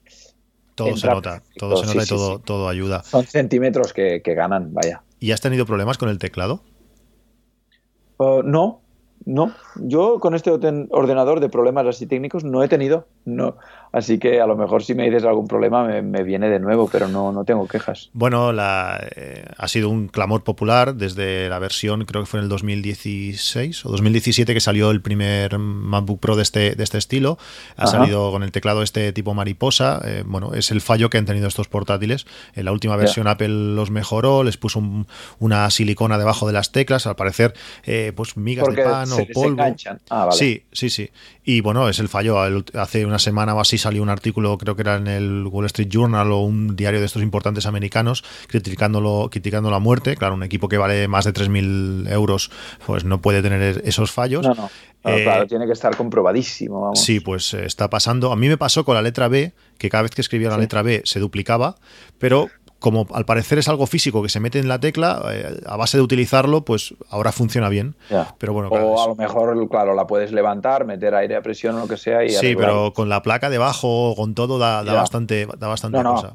Lo bueno y malo a la vez que tiene Apple es que las cosas son muy herméticas y que no te atreves a abrirlo, porque es que como toques algo es tan pequeño y tan milimétrico que se te estropea. Y si te estropea y detectan que lo has abierto, no te cubre ni la garantía ni nada. Entonces es muy delicado tocar. Sí, sí, está claro que, mejor que, no, que no falle, porque si no, repararlo es difícil y caro. en cuanto a auriculares, eh, ¿eres de utilizar auriculares? ¿Qué auriculares utilizas? Yo, auriculares, ahora mismo em, estoy conectado y normalmente cuando hago vídeo con, los de Apple, con los pequeños. Es una cosa que tengo, a ver, tengo como pendiente por decirte algo. Sé que me he estado mirando auriculares porque he tenido equipos Bose así, entonces la marca Bose, por ejemplo, me gusta mucho porque creo que tienen mucha calidad de sonido, son una marca que, que cuida mucho la calidad, que lo que yo quiero no es no es más que escuchar muy bien los sonidos, porque claro, cuando estás editando vídeo quieres nitidez y quieres, quieres calidad y me gusta mucho los que tienen noise cancelling para, para que no interfieran ruidos del exterior, digamos. Y entonces de momento utilizo los pequeños de Apple porque me van bien, porque es lo que te decía antes, yo viajo mucho y entonces viajando quieres cosas que ocupen poco espacio y que, y que pesen muy poco. Y entonces un MacBook de 13 con unos auriculares, los de Apple blancos súper pequeños y con un iPhone, es que no te ocupa nada. Cuando dices los pequeños, ¿qué dices? ¿Los AirPods sin, sin cable? Con, con, cable, con ah, cable. Los originales del iPhone. Sí. Vale. Sí, porque al tener el 8, ah, sí, ah, me venían con el cable y aún tengo estos. Los AirPods, que son mis, mi hermano los tiene y está muy contento, de momento no los compré, bueno, es que, es que todo vale mucho dinero, pero supongo que cuando se, estos se, se dañen, porque los cascos es algo que se me acaba dañando fácilmente, es decir, más o menos cada año tengo que comprar unos nuevos porque edito con ellos, salgo a correr con ellos, voy a andar, voy a andar y escucho música y al final se me acaban gastando y se oyen peor. Y sí, sé que una de las inversiones que tengo que hacer es comprar unos auriculares Um, de los de, de los de más tamaño, digamos, de los que se ponen en la cabeza, noise cancelling y a lo mejor creo que probablemente me, de, me decante por unos Bose o alguna cosa parecido. Porque, bueno, se pusieron muy de moda los beats y tal, pero sí que si mirabas y lo investigabas un poco, estaba muy, que dicen los americanos, overpriced, ¿no? Era algo que relación calidad-precio el precio estaba muy hinchado porque se habían gastado mucho en marketing. Que, que, yo la calidad me parecían bien, ¿eh? pero claro, cuando te empiezan a pedir 200 y 300 euros por unos auriculares que luego miras comparativas y no son los mejores ni de lejos, piensas, bueno, pues a lo mejor no. Sí, no, realmente yo estoy contentísimo con los AirPods, pero no sé si, si es para el tipo de uso que, tú haces. Hay gente que sí que corre con ellos, a mí se me cae el, derecho, tengo la oreja no compatible con ellos, por decirlo así, y se me cae al, correr, no puedo correr con ellos, pero es súper cómodo para ir a andar por la calle, escuchar podcasts y estas cosas. Sí, claro, la, comodidad es un punto. Yo, mira, la, aquí en el ordenador, por ejemplo, no me molesta que tenga cable porque siempre estoy enchufado a la pantalla, entonces no... Lo que sí que para correr, yo el tipo de carrera que hago no es solo por asfalto, hago carreras de obstáculos y por montaña y hago un poco el tonto y así. Y claro, como estuviera bajando saltando o pegando botes y de repente se me cae uno en medio de la montaña cuando hay hierbajos, es que a lo mejor no lo encuentro. Entonces, me, parecería un poco arriesgado llevar algo de tanto dinero en la oreja que se puede caer y, y, no encontrarlo más. Yo para correr utilizo unos que son de tipo diadema, pero que no se colocan en las orejas, sino que son de estos de transmisión ósea. y que realmente están, están muy bien, no sé si sabes cuáles son. Se ponen como en la sien y transmiten el sonido a través de los huesos. Vale, no es la mejor calidad, pero eh, yo como cuando corro escucho podcast, la voz se entiende perfecto y aparte pues si te vienen coches o hay perros o cualquier cosa los, los oyes y eso pues está, está bien. Y sudar, puedes sudar lo que quieras porque hace más de dos años que lo estoy utilizando y está un poco oxidada la clavija de donde se conecta para cargar, pero lo demás está, está genial. Y, los AirPods, la gracia que tienes es que son tan pequeñitos, te caben en el bolsillo, los puedes llevar siempre encima, vas en el tren, te los pones, vas donde sea, eh, te puedes poner uno solo, llamada, bueno, eso es otro tipo de, para mí es otro tipo de, uso. Mochila. Eh, ¿qué, mochila o qué mochilas usas? Porque me parece, no sé si, si te vi un par. O Sí, tengo, tengo mochilas diferentes, mira, te cuento. Porque cuando, por ejemplo, cuando estoy viajando por Asia, evidentemente llevo una mochila más grande, pero las que suelo llevar son dos. Um, cuando llevo el equipo básicamente de filmación, llevo la mochila GoPro, que era más cara, pero estaba adaptada justamente a lo que tenía que llevar. Y además, como yo compro los, los productos de GoPro, los suelo comprar con bastante descuento porque por premios, por promociones, colaboraciones y tal, pues llevo la GoPro porque es resistente al agua, es decir, no la puedes meter en la piscina, pero está acolchada y impermeabilizada tanto las cremalleras y demás. Está acolchada para los golpes tiene compartimentos especiales para poner las cámaras arriba, tiene un enganche para poner la cámara al pecho y para ponerla también detrás. Y es justo donde me cabe el dron plegado, la Sony pequeña que tengo, el micro, el trípode de la GoPro y la GoPro arriba. Y entonces un compartimiento que tiene, digamos, en donde toca la espalda, que es donde me cabe el MacBook. En esa mochila pequeña me cabe el ordenador, el dron y las cámaras que tengo. Entonces, con esto yo puedo ir a cualquier parte del mundo, a cualquier sitio y con una sola mochila grabarte un vídeo entero, tanto de sonido como de dron, como de cámara, como de GoPro, como de bajo el agua, como lo que sea. Esta es la que llevo de tecnología, digamos. Y entonces, cuando quiero meter más cosas o más deporte o más aventura, llevo una mochila que es Millet. Pues Millet es una de las marcas que me cuidó mucho cuando en Instagram me contactaron y me dijeron que querían que fuese uno de sus influencers o como quieras llamarles, nos invitaron a Suiza al evento de la empresa y nos, llenaron de ropa. Me dieron la chaqueta que tengo de esquiar, me dieron el jersey, me dieron dos maletas, me dieron unos pantalones y entonces la ropa de montaña confío mucho en Millet, no solo por cómo me trataron, sino porque es una marca que está, está muy dedicada a, su producto. Es decir, no es mucho marketing, sino que son, mucho, son productos que van muy bien, que están muy bien diseñados y que son muy útiles. Entonces estas mochilas tienen muchas gomas, pequeños bolsillos, compartimentos que están encarados a que sea cómodo y van perfecto. Por casualidad, ¿te sabes el modelo? Estoy buscando, estoy viendo en la web que hay, tienen un montón de cosas.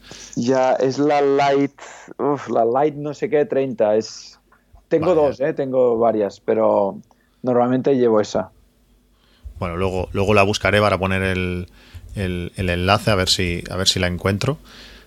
Eh, ¿qué más te iba a decir? Eh, ¿Qué otras cosas eh, llevas siempre encima? ¿Qué otros accesorios, otros gadgets o algo más que lleves siempre encima? Pues mira, de la mochila de cámaras y esto siempre llevo un enganche de la cabeza, que es la goma esa, para si quieres filmar primera persona. Llevo un trípode pequeño, ese, ese es clave. El trípode pequeño flexible es clave porque no siempre puedes llevar el trípode grande, ni siempre quieres llevarlo, porque pesa, porque es aparatoso y porque no cabe en la mochila pero los trípodes gorila, ¿sabes cuáles son, supongo? Sí, tengo, tengo uno. Me compré uno en VIH en Nueva York cuando estuve. Sí. Y tengo, tengo uno de estos. Pues los trípodes de ese gorila para mí es de lo que más me sirve. ¿Por qué? Porque te puede servir como de palo selfie, casi, por llevarlo en la mano. Te puede servir de trípode. Te sirve de trípode en terrenos irregulares, que son los trípodes normales, muchas veces no.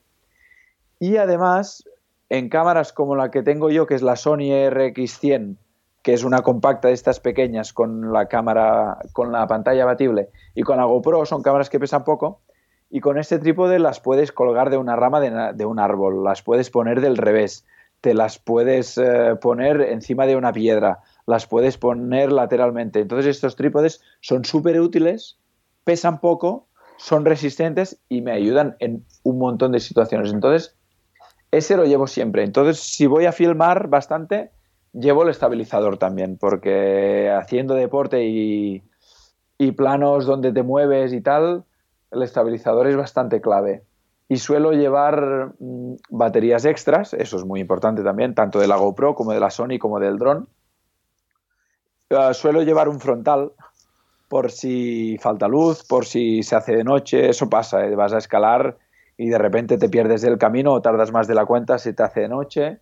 Tengo el frontal, suelo llevar una navaja multiusos porque te puede servir para cortar cualquier cosa, para, porque tiene más accesorios incluso para comer si estás en la montaña, para abrir una botella, para, para, curarte una herida si se te ha clavado un pincho, por lo que sea. Entonces, normalmente intento llevar cosas pequeñas, pero que se usan mucho. ¿El, estabilizador? ¿Qué, estabilizador usas? El estabilizador para la GoPro utilizo el Karma Grip, el que es de GoPro. Las cosas que son de GoPro suelo utilizar las originales. Ya no por la calidad que tienen solo, que la tienen, aunque sean más caros. Claro, como ya, te he dicho que suelo sacarlo más barato, o me lo dan o colaboramos, lo que sea, suelo, suelo usarlo original porque es lo que está más adaptado y especializado a usar eso. Había tenido estabilizadores eh, también, que también eran más viejos, ¿vale? Pero no iban tan bien. El Karma Grip estoy muy contento porque es muy resistente, la batería dura mucho y, y el rendimiento es muy bien. Es decir, aunque botes mucho corriendo, soporta muy bien el movimiento.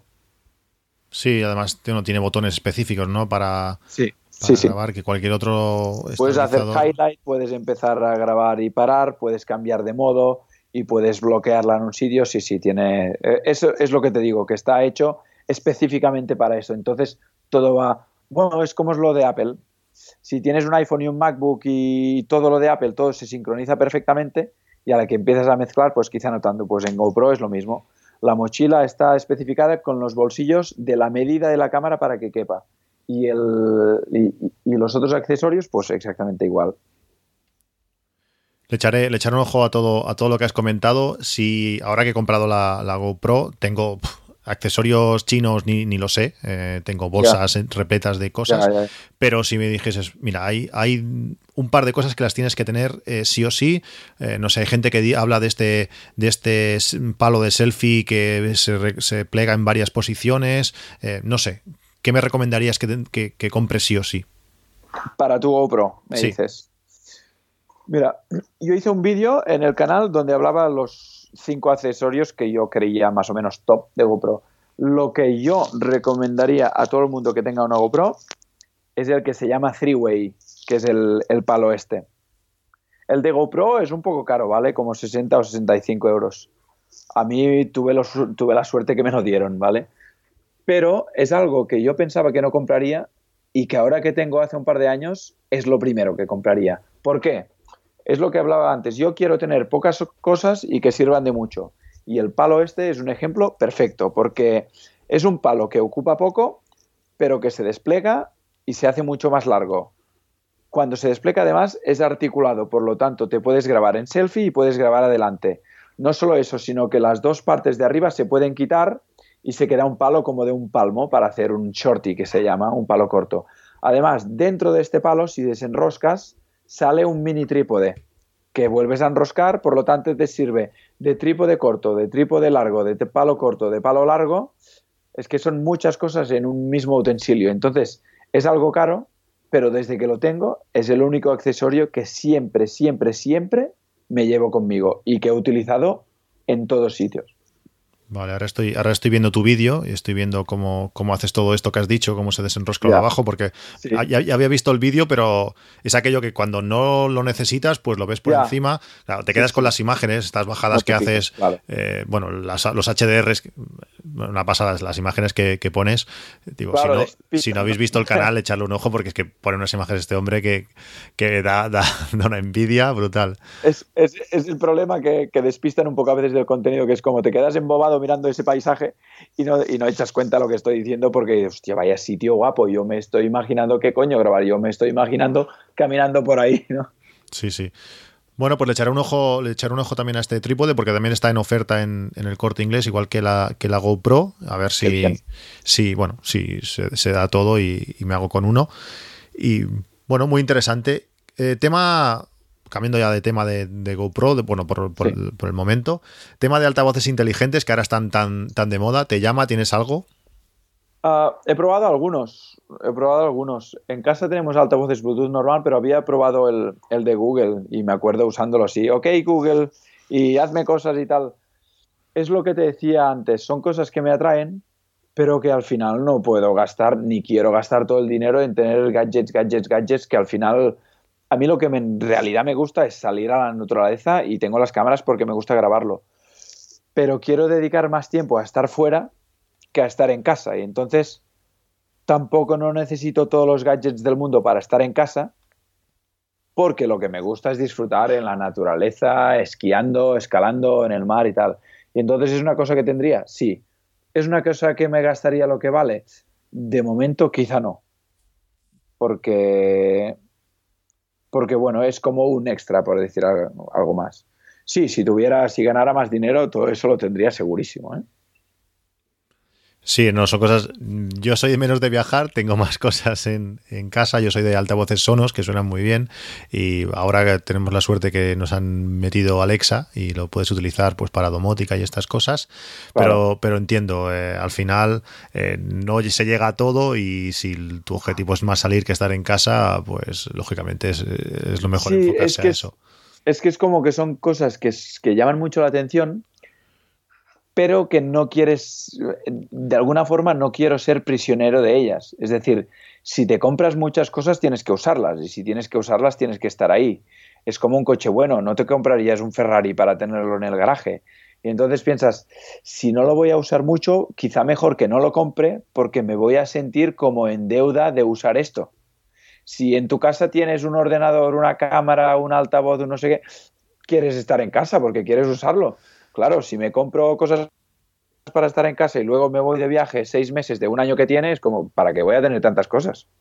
¿Sabes? Sí, sí, no está claro. Y es una cosa que también las cosas de casa parece que, bueno, ya eso ya tendré tiempo de comprarlo cuando llegue, cuando tenga, tenga que estar en casa. Ahora es el momento de, salir. Siempre me va a esperar, claro, siempre me va a esperar ahí, no, no se va. Sí, sí. Bueno, es lógico, está, está bien. Otra de las cosas ahora, mirando aquí el pequeño esquema de guion que me había, que me había hecho, eh, lo has comentado, pero creo que por encima, eh, ¿qué, micrófono, ¿qué micrófono utilizas para, tus grabaciones? Para mis grabaciones eh, utilizo el, el, Rode, el Videomic.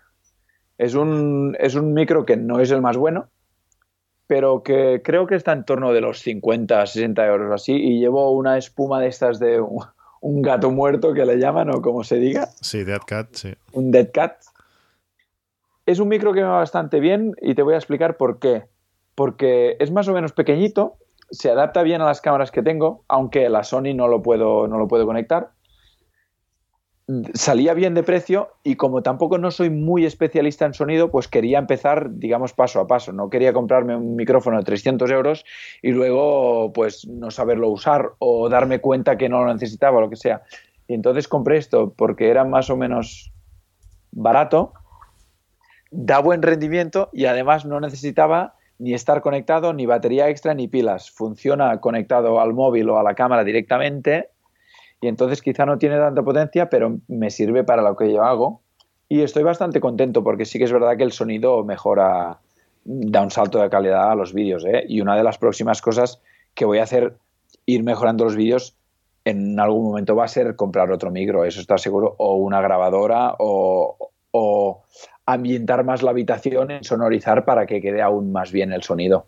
Siempre paso a paso. Es que el problema de este mundo es que no puedes hacer todo de golpe porque vale demasiado dinero en las cámaras, tecnología, vídeo y todo eso, es que todo vale mucho dinero. Entonces, tienes que ir haciendo, invirtiendo y cuando ganas un poco, pues mejorando pasito a pasito lo que tienes.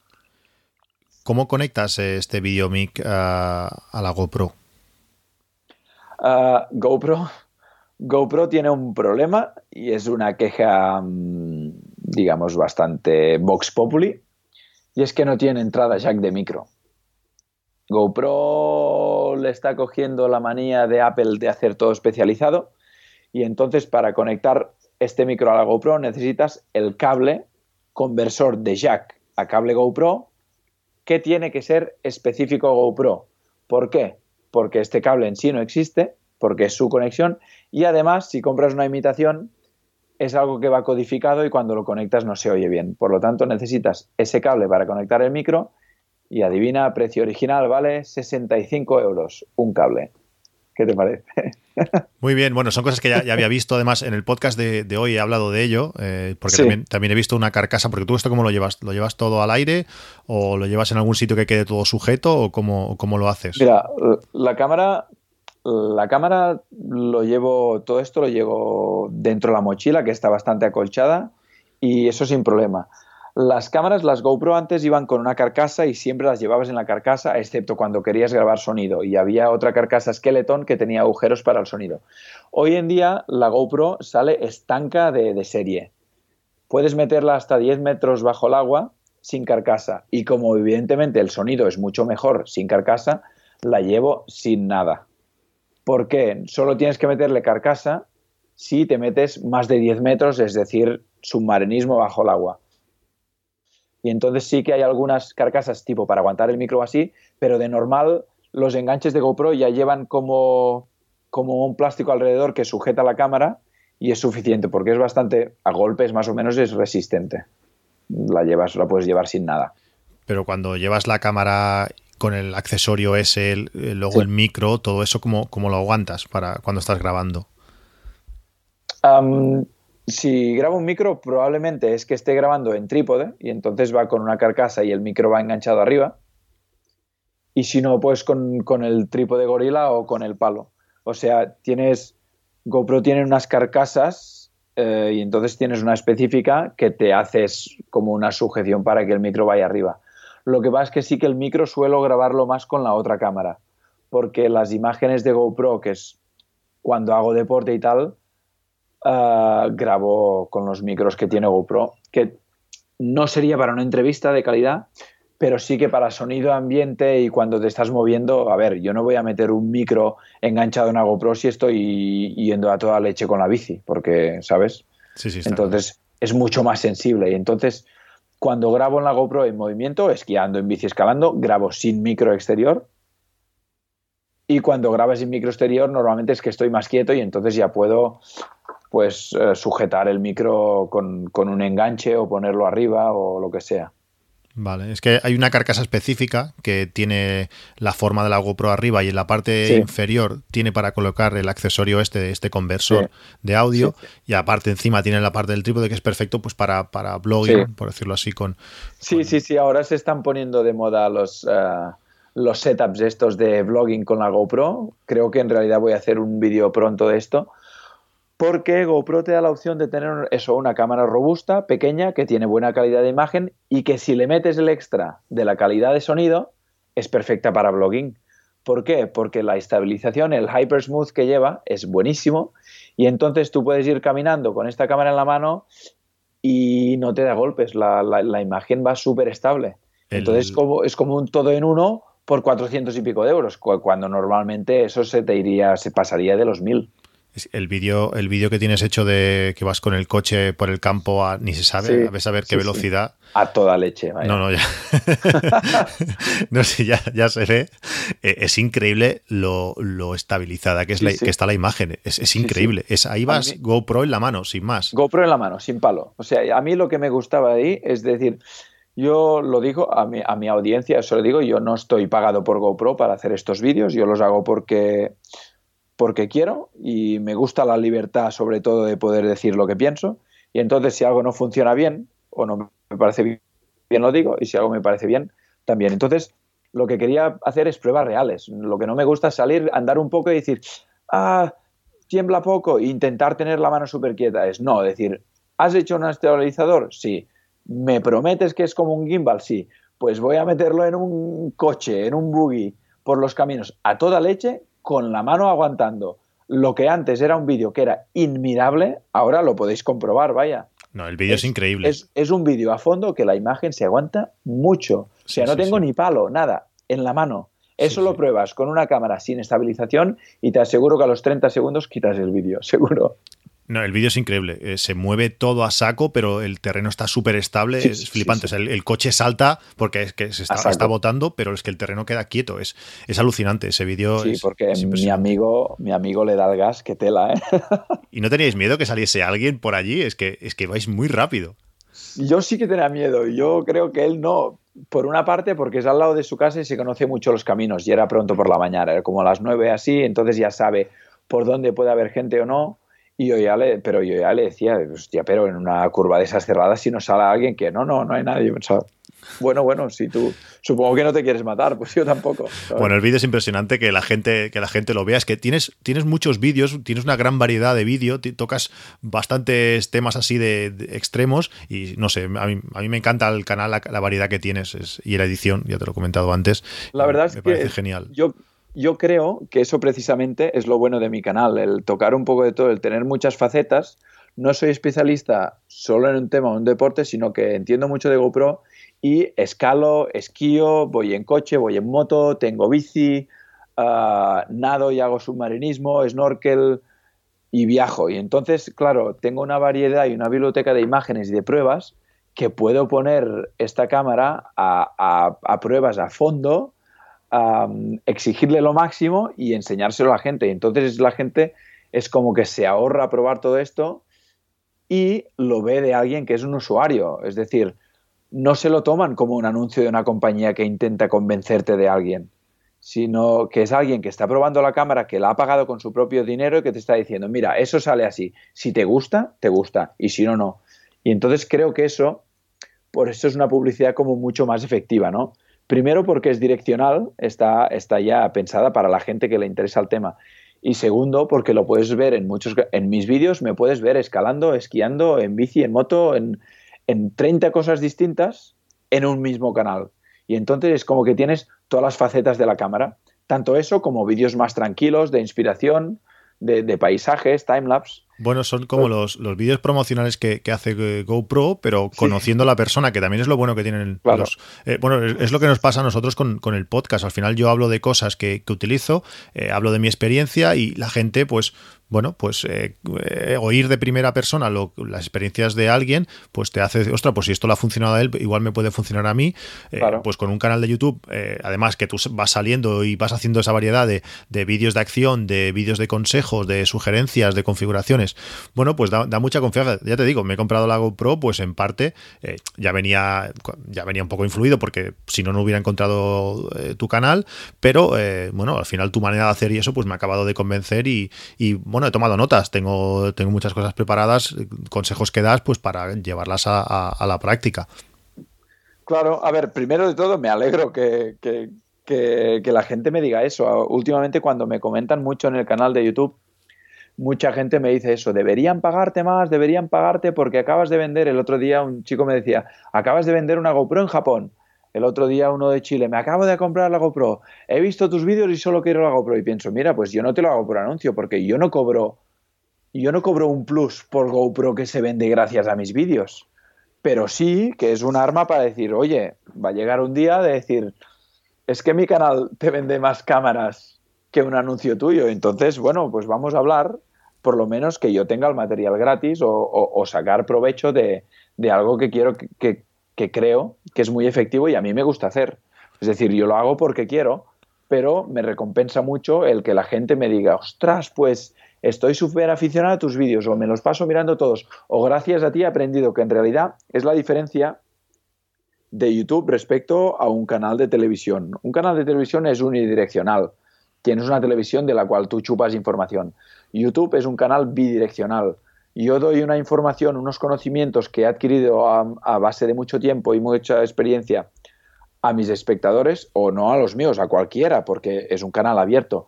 Y entonces esos, esos espectadores que pueden ser suscriptores o no, que son consumidores de ese material, me pueden preguntar a mí. Y de hecho lo hacen. Oye Willy, es que tú dices eso de la configuración, pero yo quiero grabar a 4K, ¿qué me recomiendas?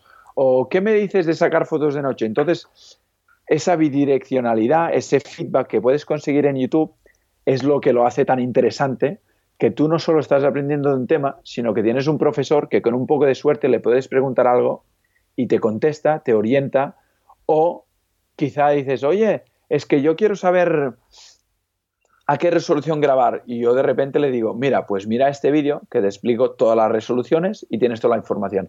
Oye, ¿qué es eso de las cámaras lentas, los fotogramas? Y yo le digo, pues mira este vídeo mío de fotogramas por segundo que te explico todos los que tiene, cuándo usarlos, cómo hacerlos, cómo exprimirlos. Y entonces es como un nuevo método, un nuevo método de aprendizaje que es muy autónomo y muy adaptado a cada uno, porque tú en realidad un vídeo de YouTube puedes mirarlo a las 5 de la mañana, a las 6 de la tarde, a las 12 del mediodía, en tu móvil mientras vas en tren o en casa tranquilo en el sofá. Y creo que es lo que hace que triunfe tanto y que esté despegando tanto este canal porque hay mucho interés para aprender y yo estoy ofreciendo algo a cambio de nada. Es decir, mi contenido es gratis. Tú vas a YouTube, pulsas el botón de suscribirte, no tienes que pagar ni un euro y de repente tienes ahí horas de conocimiento, demostraciones, pruebas y vídeos de entretenimiento al alcance de tu mano, ¿no? Yo creo que yo creo que es una relación que, bueno, que, beneficia a los dos. Es un win-win tanto para ti como, para, como para GoPro. Al final, que, te puedan ofrecer cosas eh, facilitándote nuevas cámaras o, lo que sea, pues es bueno para los dos, porque es que al final, eh, a mí me pasa, yo puedo probar lo que puedo pagar, por decirlo así. Eh, claro, llega un momento que tu economía da para lo que da. Eh, si GoPro empieza a sacar cosas nuevas y no puedes pagarlas, pues vamos a perder todos. Tú, ellos y sobre todo, pues tus, tus televidentes o, espectadores, llámalo como quieras. A mí lo que me, lo que me gustó mucho de tu canal es que hay 50.000 canales que te explican la configuración de cómo configurar la, la GoPro, pero eh, hay poquísimos, por no decir el tuyo y dos más, que en el siguiente vídeo esa configuración que tú has explicado eh, estés tirándote por una montaña, estés esquiando, estés con un buggy a 200 por hora, estés, claro, o sea, tíos sentados o que salen a correr, como decías tú antes, 20 metros, ah, mira, es estable, pues hay un montón, pero gente que lleva al extremo la cámara como tú lo haces y además, pues eh, con una edición que yo yo lo, destaco muchísimo, la edición tan buena que haces, pues bueno, es que eh, me, extraña cuando vi que solamente tenías en aquel momento, no sé si eran mil suscriptores, dices, mm, no puede ser. Eh, sí, sí. algo falla. Eso, es algo que me reconforta porque yo llevaba tiempo en el canal, en, YouTube, como en todo, es difícil crecer. Lo que pasa es que sí que dicen que una vez creces o, o te empiezas a hacer conocido, puede ser exponencial. Y eso es lo que yo llevaba tiempo esperando porque yo pensaba, mis vídeos son buenos porque la gente me lo dice. Entonces, tienes que dominar todas las facetas del juego para triunfar. ¿Qué significa? Que tienes que saber editar, tienes que saber explicar, tienes que saber posicionar este vídeo, tienes que saber buscar un sitio de mercado que no esté explotado, buscar las palabras adecuadas que la gente más busca y cuando consigues dominar todo eso es cuando tu vídeo triunfa. Entonces pasa como este de configuración que lo colgué y en 10 días tiene 13.000 visitas teniendo yo 1.000 suscriptores. Es decir, tiene 13 veces más de visitas que yo de suscriptores.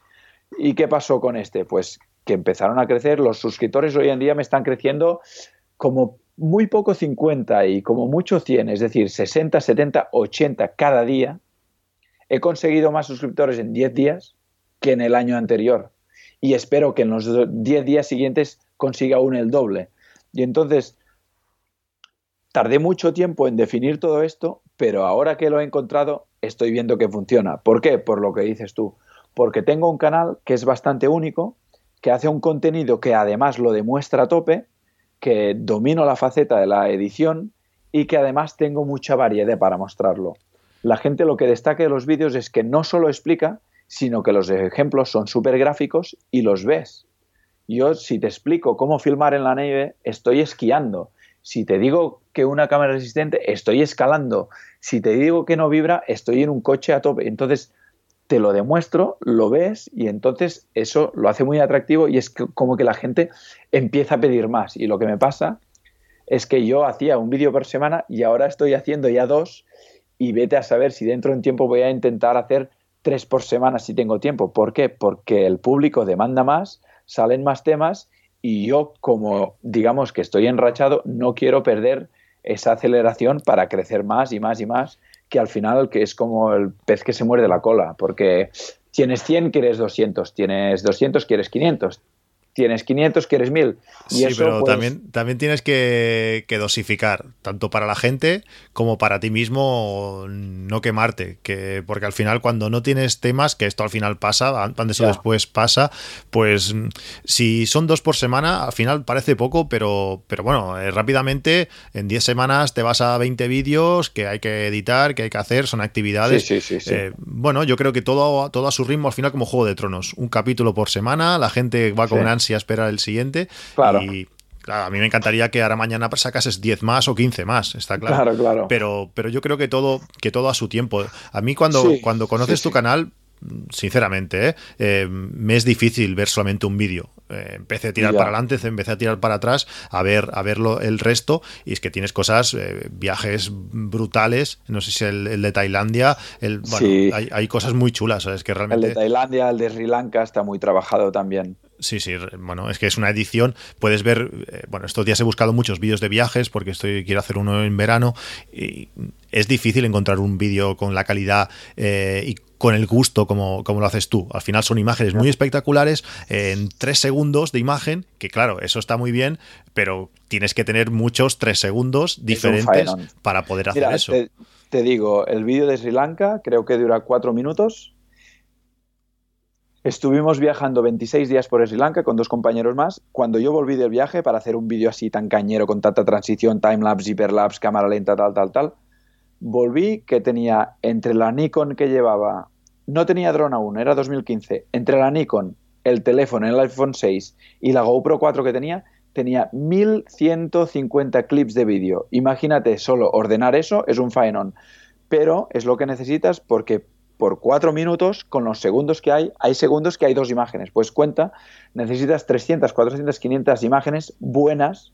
Eso significa que necesitas mil de malas, porque cada dos una es buena, para hacer algo así.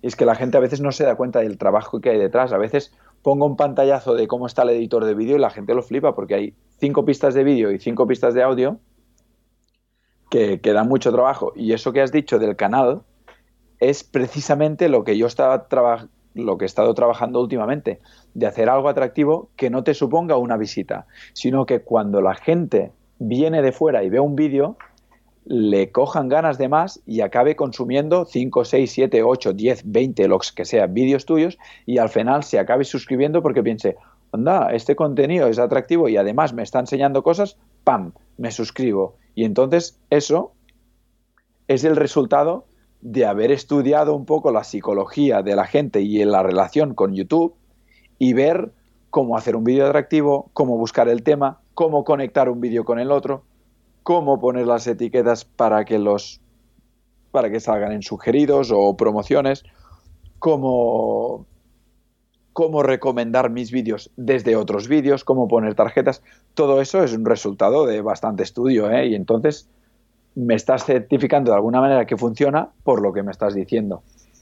Sí, no, eh, te digo, yo no te conocía hace, hace un mes y bueno, lo que vi me gustó, me gustó mucho y, bueno, así me, me así contacté contigo y estamos grabando este, este podcast. También me sorprende todo lo que me estás explicando, no sabía que había tanta preparación y tanto detrás y bueno, creo que está siendo algo muy, muy interesante. Eh, cuando, cuando haces un viaje, mm, ¿te montas un, guion o cómo, cómo haces, cómo sabes lo que tienes que hacer o cómo te preparas lo que, lo que vas a hacer? Mira, pues mis, mis respuestas en todo eso, como creo que antes te he dicho, suelen ser depende. ¿Por qué? Uh, no depende del viaje, sino también del momento y de lo que quiera hacer. Hay viajes que son más largos y vas solo, por ejemplo, y entonces es imposible no preparar nada, porque cuando filmas eh, tu cabeza ya está preparada para ver qué es bonito, qué no, qué saldrá, qué no. Y entonces siempre vas mirando vídeos y te haces una idea.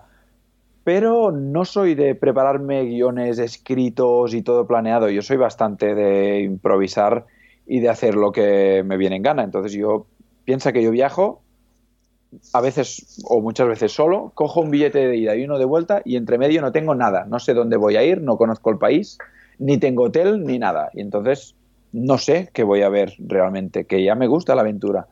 Y entonces sí que en mi cabeza voy pensando y dando vueltas siempre qué voy a grabar y cómo, pero no tengo un guion exacto. Entonces sí que preparo a veces una historia o pienso qué historia puede ser, pero a veces, como sabemos, la vida cambia, las cosas cambian y cambias la idea. Entonces, creo que no sirve de mucho, al menos así, preparar muy al milímetro lo que vas a hacer porque luego te puede cambiar o te puede surgir otra idea o te puede no ir bien o el tiempo puede estar malo o lo que sea puede hacer que cambies. Entonces, guion, sí, pero básicamente en mi cabeza. Eso es porque mi cabeza no puede parar de pensar y entonces hago mil cosas. Pero, pero bueno, sé que voy a grabar puestas de sol, sé que voy a grabar palacios o, edificios bonitos, sobre todo en Asia, los templos. Sé que voy a grabar naturaleza, cataratas, eh, nubes, timelapse, demás. Sé que voy a grabar gente autóctona, pero muchas veces concretamente yo creo que eso te lo da la experiencia. A la primera te quieres preparar mucho y cuando has hecho 50 vídeos, pues ya sabes cuando te aparece lo que vas a grabar. Es que lo grande y a la vez complicado de los vídeos de viaje que hago yo es que no son vídeos con actores y entonces tú no puedes tener un guion de lo que va a pasar y lo que vas a hacer porque no lo sabes. Tú vas a grabar eso que hace esa persona si la pillas en ese momento, si no, no. Y entonces es mucho más de saber actuar, espabilarte e improvisar que no de prepararte las cosas bien. Porque tú te preparas que vas a filmar algo y de repente te llueve todo el día y esa puesta de sol que querías no la tienes. Y con eso, muchas cosas, vaya. Y en cuanto, y en cuanto a planos, hoy, mm, por, ejemplo, el vídeo que has colgado hoy sobre ese plano eh, por Imposible, sí. sí. por dentro de, no sé qué era aquello. Es un tuk-tuk, es un, es un taxi de estos de tres personas que tienen en Asia. Es como una moto con una furgonetita detrás.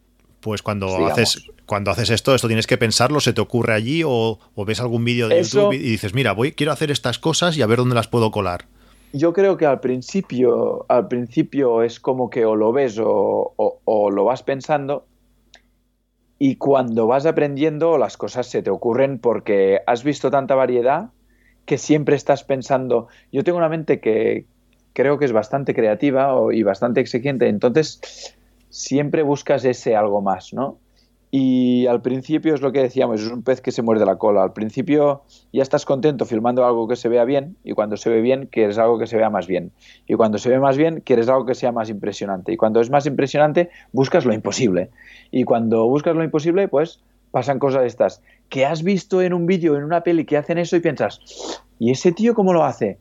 Y entonces en mi canal, por ejemplo, aparte de explicar estos trucos que van muy bien porque la gente se da cuenta de cómo se hace y que no son tan difíciles, pues te exprimes a ti mismo de pensar, ¿cómo podría llevar este plano imposible o este plano normal al siguiente nivel? Y entonces vi estas ventanas y es, bueno, en el vídeo lo explica un poco. Veo la ventana, la cruzo, luego hablo con mi amigo, él piensa, hostia, si, le, si lo hacemos entre dos, lo mejoramos y al final le giras la velocidad y lo haces del revés y te acaba poco a poco y entre todos, porque siempre dos cabezas pueden más que una, te acaba quedando pues mucho mejor de lo que esperabas. Y con estos tengo preparados más porque también hago planos de estos con el dron y cosas, digamos, creativas o diferentes que son los que dan ese plus a un, a un vídeo.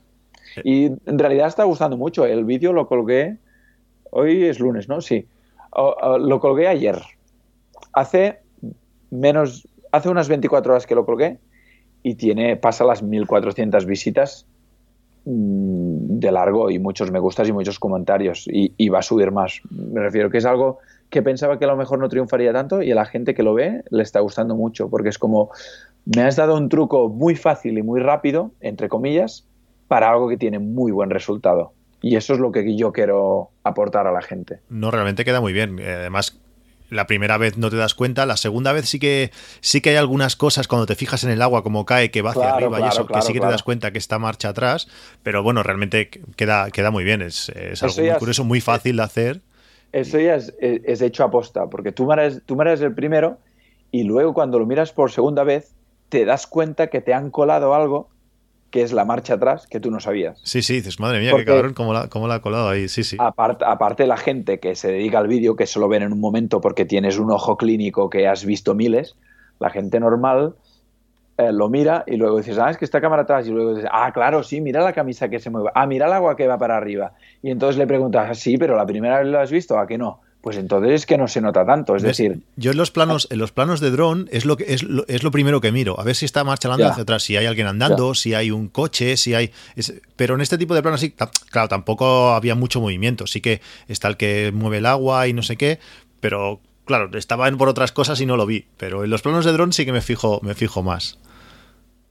Sí, sí, sí. Y, y entonces se puede tirar marcha atrás cuando no hay elementos que te chiven que está marcha atrás. Por ejemplo, si estás en una catarata y tiras marcha atrás, pues el agua se va a ver que va al revés, o las olas del mar. Si hay gente caminando también. Y entonces una de dos, o es naturaleza que no se nota, o es desde muy lejos. Porque si no, si algo se nota que está marcha atrás, queda más artificial. Si hay poco movimiento, entonces queda muy bien. Y los pájaros, por ejemplo, pueden ser las dos velocidades, porque como vuelan para adelante y para atrás, si están lejos no se ve de qué cara están. sí, sí, eso está bien pensado. Eh, ¿Qué temas te va a comentar? Em, ¿Con qué software eh, editas? Yo edito con Adobe Premiere. La verdad es que estoy muy contento, me va muy bien. Empecé más con el iMovie que llevaba al Mac, pero llegaba un momento que no podía, que bueno, que se me quedaba corto, que, no, que no. Entonces me bajé el paquete de, Adobe, que tengo el Lightroom para las fotos, de Photoshop y el Premiere para vídeo que me va estupendo. Final Cut, ¿no lo has probado nunca? Ah, no lo he probado, aunque son bastante parecidos, pero no lo he probado para no liarme más la cabeza. ¿eh? Sé que va súper bien y tengo amigos que editan con eso. Pero son, creo que son bastante parecidos y como ya me he acostumbrado a este, porque mi amigo utilizaba este, entonces me quedaba al principio y ya me quedé con Premiere. Em, es curioso porque eh, todo el mundo dice que yo, yo con Premiere no, he editado nunca. Siempre todo lo que he hecho, que tampoco ha sido mucho, con lo he hecho siempre con Final Cut y según dicen aprovechan aprovechan mejor los, los Macs, el hardware de, del Mac. No, puede ser, ya te digo, yo empecé básicamente porque es el que tenía más cerca y tenía un par de amigos que lo usaban y entonces pensé, mm, no seas tonto, empieza con este y si tienes dudas te las pueden resolver porque empezar con un programa así de nuevo es jodido, ¿eh? Al principio te pasas horas de tutoriales y de no saber hacer cosas, que tela, ¿eh? Sí, sí, no, está claro. La ventaja para mí que tiene Premiere es que eh, si algún día quieres cambiar a PC, pues bueno, vas a poder seguir utilizándolo y con Final Cut, pues, pues no. Si, si a Tim Cook se le va a la cabeza más, pues eh, puedes pasar a PC y, podrás seguir editando con tu, con tu software habitual. Sí. Y luego, otra pregunta que me gustaría hacerte es em, ¿Cómo catalogas los vídeos? Porque yo, por ejemplo, el tema de fotografías eh, lo, tengo, lo tengo más que resuelto. Eh, al final puedes crear etiquetas, tienes todo todas tus fotografías puestas en un sitio, pero los vídeos, no sé si, has visto algún vídeo de, de Casey Neistat, ¿sabes quién es? Sí, sí, sí. sí. Pues este tío eh, te busca un vídeo de hace 15 años, de cuando el niño andaba. Yo no sé cómo lo tiene este hombre catalogado, pero encontrar cualquier cosa en un vídeo es complicadísimo. Eh, ¿Tú tienes alguna, alguna manera de catalogar los vídeos, poner alguna etiqueta? ¿Cómo lo haces? Los, los, clips te refieres, ¿eh? Los sí, clips que sí, sí, los clips. Pues mira, yo soy bastante ordenado, pero no tengo nada específico. Es decir, lo ordeno por fechas y por viajes. Lo bueno es que, claro, yo normalmente tengo, es decir, por actividad, tengo 2009 eh, esquiada en Andorra y entonces voy a buscar y sé más o menos lo que hay ahí. Que dentro de cinco años no me acuerde de lo que hice este año, puede ser. Pero a dos años vista o así, sí que tengo primero por año, 2015, 16, 17, y entonces dentro del año tengo, por ejemplo, una carpeta que son viajes, los viajes grandes. Pues miro Sri Lanka, Vietnam, tal. Y ahí dentro lo tengo por cámaras. Tengo dentro de Sri Lanka, dentro de Vietnam, los de la GoPro, los de la Sony, los de iPhone. Y entonces, en otras actividades, pues eh, intento describir un poco. Si tengo escalada en Montserrat con los amigos, pues pongo este título. Y si sé que es de 2008, por ejemplo, pues sé más o menos lo que va a haber y está clasificado así. Pero no tengo una técnica específica que me lo permita buscar muy rápido. ¿eh? Más que nada es mi memoria. Como todo lo he grabado yo y tengo más o menos buena memoria, para buscarlo más o menos es así. Por fechas, eh, teniéndolo todo muy ordenado que no, que no tengas cosas en un sitio que digas, ah, ¿eso porque está aquí? No, no, si te pasa eso ya la has cagado, ¿eh? tiene que estar por años o por meses. Es que ahora, mismo, por ejemplo, estoy viendo tu vídeo de lo mejor de 2018, que dura un minuto, un minuto y seis segundos. es de un minuto porque lo hice para Instagram. Lo coloqué también en YouTube, pero como Instagram te deja un minuto, lo comprimí en un minuto, sí, sí. Pues eh, es de un minuto y seis segundos. Eh, no quiero ni saber los cortes que tiene, eh, no sé ni cuántos países salen. Es decir, ¿cómo encuentras estos clips en un año entero de, vídeo? Mm, te puedes volver loco. O sea, si al final, si hubiese una manera de etiquetar como yo etiqueto las fotos, pues sería súper fácil. Pues mira, a veces sí que a veces el Mac te permite poner las etiquetas esas de color ¿sabes? Cuando pulsas el botón derecho. Pues en las etiquetas estas, cuando editaba un vídeo muy grande, como el de Sri Lanka, por ejemplo, ponía etiquetas de colores. Y entonces, los que no eran buenos no tenían etiqueta. Y los buenos ponía, por ejemplo, etiqueta roja, acción. Etiqueta verde, naturaleza. Etiqueta gris, gente. Y etiqueta lila, cámaras lentas. Eso por ponerte un ejemplo, ¿eh? Y entonces los miraba todos, los catalogaba y cuando editaba ese vídeo tenía más o menos clasificado lo que salía. Para hacer algo tipo lo del 2018, pues te digo, básicamente es mi memoria. Digo, ese sitio guapo que fui, ¿dónde era? Pam. Y el plano guapo, ¿cuál era? El del dron. Y entonces me repaso un poco, te repasas los vídeos que has hecho y te repasas los clips que tienes. Yo sé más o menos lo que quiero poner y entonces repaso viaje por viaje de los que tenía imágenes guapas y voy escogiendo alguna. ¿Qué pasa? Que primero unas cuantas se quedan fuera porque no hay suficiente tiempo y no puedes meter todo. Y algunas que a lo mejor no has encontrado y serían buenas, sí. Pero si las que están en el vídeo también son buenas, pues, ¿quién lo sabe? Si has puesto imágenes que no tenías o al revés, la gente no lo sabe. Al final lo único que saben es lo que ven. Por lo tanto, si yo te muestro algo que es atractivo, ya, no sé qué. En este, en este caso es un minuto y tienes tanta cosa buena que te sobra. pero cuando, cuando no tienes tanto o cuando quieres momentos concretos, yo por ejemplo me gusta donde allá donde voy, me gusta hacer lo que yo le llamo un vídeo del despegue con el dron. Es el típico que el dron se va alejando a la vez que se va elevando. Eh, pues bueno, donde voy me gusta hacer eso. Claro, eh, de estos tipos de vídeos tengo un montón, pero eh, están bastante espaciados en el tiempo y a veces son pues salidas de excursión a no sé, a donde sea y encontrarlos no, no me es fácil. Yo, por ejemplo, en Final Cut eh, puedes poner etiquetas a, los clips. Lo que pasa es que Final Cut se vuelve loco y supongo que Premiere también eh, si metes muchos em, eh, clips a la vez. Es decir, en un mismo proyecto vale, pero tener varios proyectos todos metidos en una misma biblioteca. Ah, no, no, varios, varios proyectos no abro nunca. Abro un solo y abro uno solo y voy linkeando, digamos, los vídeos, los voy metiendo ahí. Ese es el tema.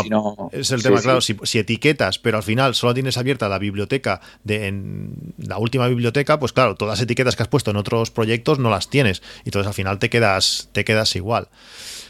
No sé, tengo que buscar la manera a ver cómo. Yo soy de, catalogar, me gusta pues poner etiquetitas, poner bien guardadito y esas cosas, y aún no, aún no he conseguido. Me gustaría ver el casa y cómo lo hace para encontrar eh, vídeos. Casi es un tío, yo lo he estudiado bastante, bueno, he estudiado, a ver, he mirado muchos de sus vídeos y he investigado un poco y tal. Es una persona que me gusta mucho, no, no solo por dónde salió, sino por cómo se comporta, por lo que transmite y por lo resolutivo que es. Es un tío que es muy inteligente a pesar de no tener educación formal, es muy creativo se ha sabido crear un imperio, ese tío mueve mucha gente y mucho dinero y muchas promociones y muchas marcas y además es, se le ve que es como muy buena persona y eso yo lo admiro mucho porque tener 11 millones de seguidores y no ser un capullo creo que es bastante difícil, ¿sabes lo que te digo? Sí, sí, está claro. Es un tío bastante con los pies en la tierra y tiene muchísimos... Yo no quiero ni pensar la de discos duros que ese hombre tiene por ahí. Bueno, lo ha enseñado varias veces, tiene varios NAS, tiene... Claro, pero es, eso al final, ¿cómo lo gestionas? Claro, claro. Mm. no sé si, decir, si, conoces, a, Maldini, Maldini, el, ah, comentarista, eh, tiene, tiene, tiene un, no sé, un NAS de, o dos de la hostia, no sé cuántos teras tienen discos, y tiene un vídeo que explica pues cómo, cómo lo tiene clasificado. Pero bueno, es bastante, es bastante lógico. Sí, lo tiene por eh, nacional o internacional. Si es internacional, dentro tiene una carpeta, lo tiene básicamente a carpetas, eh, mundial, juvenil de no sé cuántos. Entonces, eh, con una, hay una base de datos por internet que tú puedes buscar por jugador, por partido, no sé qué, y en el momento que él sabe la fecha, pues ya puede ir al sitio y encuentra un vídeo en nada. 30 segundos te encuentra cualquier. Mira, el día que debutó, yo qué sé quien sea, no, esto, te lo encuentra. Esto es, tienes que hacer un planteamiento y hacer, sí, sí, un programa propio para encontrar algo. Yo no lo tengo así, ya te digo. Supongo que también, a ver, es otro nivel de imágenes que mueven ellos. ¿eh? Ellos mueven mucha imagen y yo soy una persona sola. ¿eh? Por lo tanto, cuando tengo un viaje, sé lo que he grabado. Si tuviera un canal de televisión, pues probablemente sí. Me plantearía hacer un programa con etiquetas para tener shortcuts o para tener eh, atajos, digamos, de palabras para llegar. De momento yo me lo arreglo así a lo mejor dentro de dos años me arrepienta y te diga, ostras, eh, me tuve que crear algo porque no encontraba. La verdad es que muchas veces la, parte más larga de hacer un vídeo es buscar los clips adecuados, ¿eh? porque en los que hablo los grabo en un momento y, yo me desenvuelvo más o menos bien en la cámara y lo hago bastante a la primera. Pero luego esto, buscar cada ejemplo, en las cámaras lentas, por ejemplo, tengo que pensar, ¿Dónde grabé una cámara lenta que sea interesante y que me ilustre bien este ejemplo? Vale, en Vietnam cuando salté de una catarata, y entonces eso es mi memoria. Fuera de eso, tienes que ir probando. Y ir probando puede ser un trabajo de chinos, ¿eh? Pero ese, es el tema. Ese es el tema. Yo tengo lo que tengo grabado, pues al final es igual, pero al final dices, mira, pues lo que voy a empezar a grabar ahora lo hago con un sistema que me permita, pues de aquí cinco años, encontrar más o menos de una manera sencilla lo que, lo que quiera pero no he encontrado la manera. O sea, no es el, trabajo de hacerlo, sino es que no sé cómo, cómo hacerlo. Ya, pues mira, quizá tendré que plantearme el, el, empezar a buscar un sistema así, para, porque en realidad, ahora que lo dices, me facilitaría mucho el tema eh, de tenerlo todo clasificado con etiquetas y buscar cámaras lentas, pam, paisajes, pam, personas, pam, o deportes extremos, mm, imágenes de mar. Y sí, sí, si pudiera hacerlo así, me facilitaría la vida mil. Lo que pasa es que de momento mis imágenes más o menos en la memoria tengo cuándo viajé, dónde viajé y más o menos qué hice. Bueno, a ver si en uno de tus próximos vídeos nos sorprendes con, algo así y estaré en mi casa aplaudiendo con las orejas. a, ver. a ver. a ver, si se da. Eh, no queda mucho para acabar. Como, como has visto, pensaba ser una hora y llevamos casi dos. Ya, eh, ya te lo dije que a mí me gusta hablar y, no tengo freno y me pasaba en el instituto. Oye, tenemos 10 minutos para exposición oral. Todo el mundo rezando para hacer 5 y yo me tiraba 20 minutos hablando y me tenían que parar porque cuando sabes de algo, cuando te gusta, es que no puedes parar. No, me parece perfecto. Estaría tres horas hablando. No por mí no hay, no hay ningún problema. Quería casi acabar con el flujo de trabajo cuando tú quieres editar un vídeo. Desde que tú lo grabas, a partir de ahí, ¿qué pasa? Em, aquí habría, habría diferentes explicaciones. Te explico. Los tutoriales, por ejemplo, yo primero lo pienso. Es decir, te haces una idea en la cabeza de qué va a ir el vídeo, de qué imágenes vas a tener y de qué vas a decir. Entonces, haces un guion, lo grabo en casa el, guion de lo que estoy hablando y luego me empiezo a meter en el ordenador y empiezo a, configurar los ejemplos y a ordenar todo y luego le meto música y demás. Pero cuando hago un vídeo de viaje es diferente porque lo primero que te pasa es una semana o dos o tres únicamente filmando. Y entonces edito cuando llego. Y la primera semana o los primeros días es solo de revisar todos los vídeos ordenarlos y seleccionar cuáles son buenos y cuáles no. Entonces cambia un poco, pero sí, sí, es un trabajo largo, ¿eh? Editar es un trabajo largo. Sí, al final, si encima no tienes experiencia, quieres meter cosas, tres segundos es, no es nada. al final quieres meter 25, 30 o 40 segundos por clip y luego al final el vídeo se hace muy largo, eh, no se puede, luego no se puede ver, no lo ves ni tú. A mí me está pasando, con el tiempo, ya lo pensaba antes, pero ya hace tiempo que pienso que hacer vídeos y contar cosas hoy en día es saber resumir. ¿Qué significa saber resumir? Que tienes que decir lo suficiente para que la gente lo entienda, pero lo máximo para que sea importante y ya está. Porque la gente no tiene media hora o una hora o dos horas para ti la gente, todo el mundo tiene mucha prisa y tiene muchas cosas que hacer. Entonces, como empieces a marear la perdiz y no digas lo que quieren, es que en 10 segundos se pueden ir de tu vídeo. Entonces, tienes que aprender a resumir y a poner las cosas cortas de lo que tú quieres decir. Y eso es un arte, porque yo, si me voy a Vietnam un mes, te podría hacer un vídeo de 5 horas, pero es que no se lo va a mirar nadie. Entonces, resumir un viaje de varios días en pocos minutos Es el arte de escoger cada segundo o cada momento el mejor, el que se mejor se ve, el que mejor liga con lo demás, el que mejor te va para explicar la historia. Entonces, creo que todo esto es un arte de resumir, igual que lo que estamos haciendo ahora.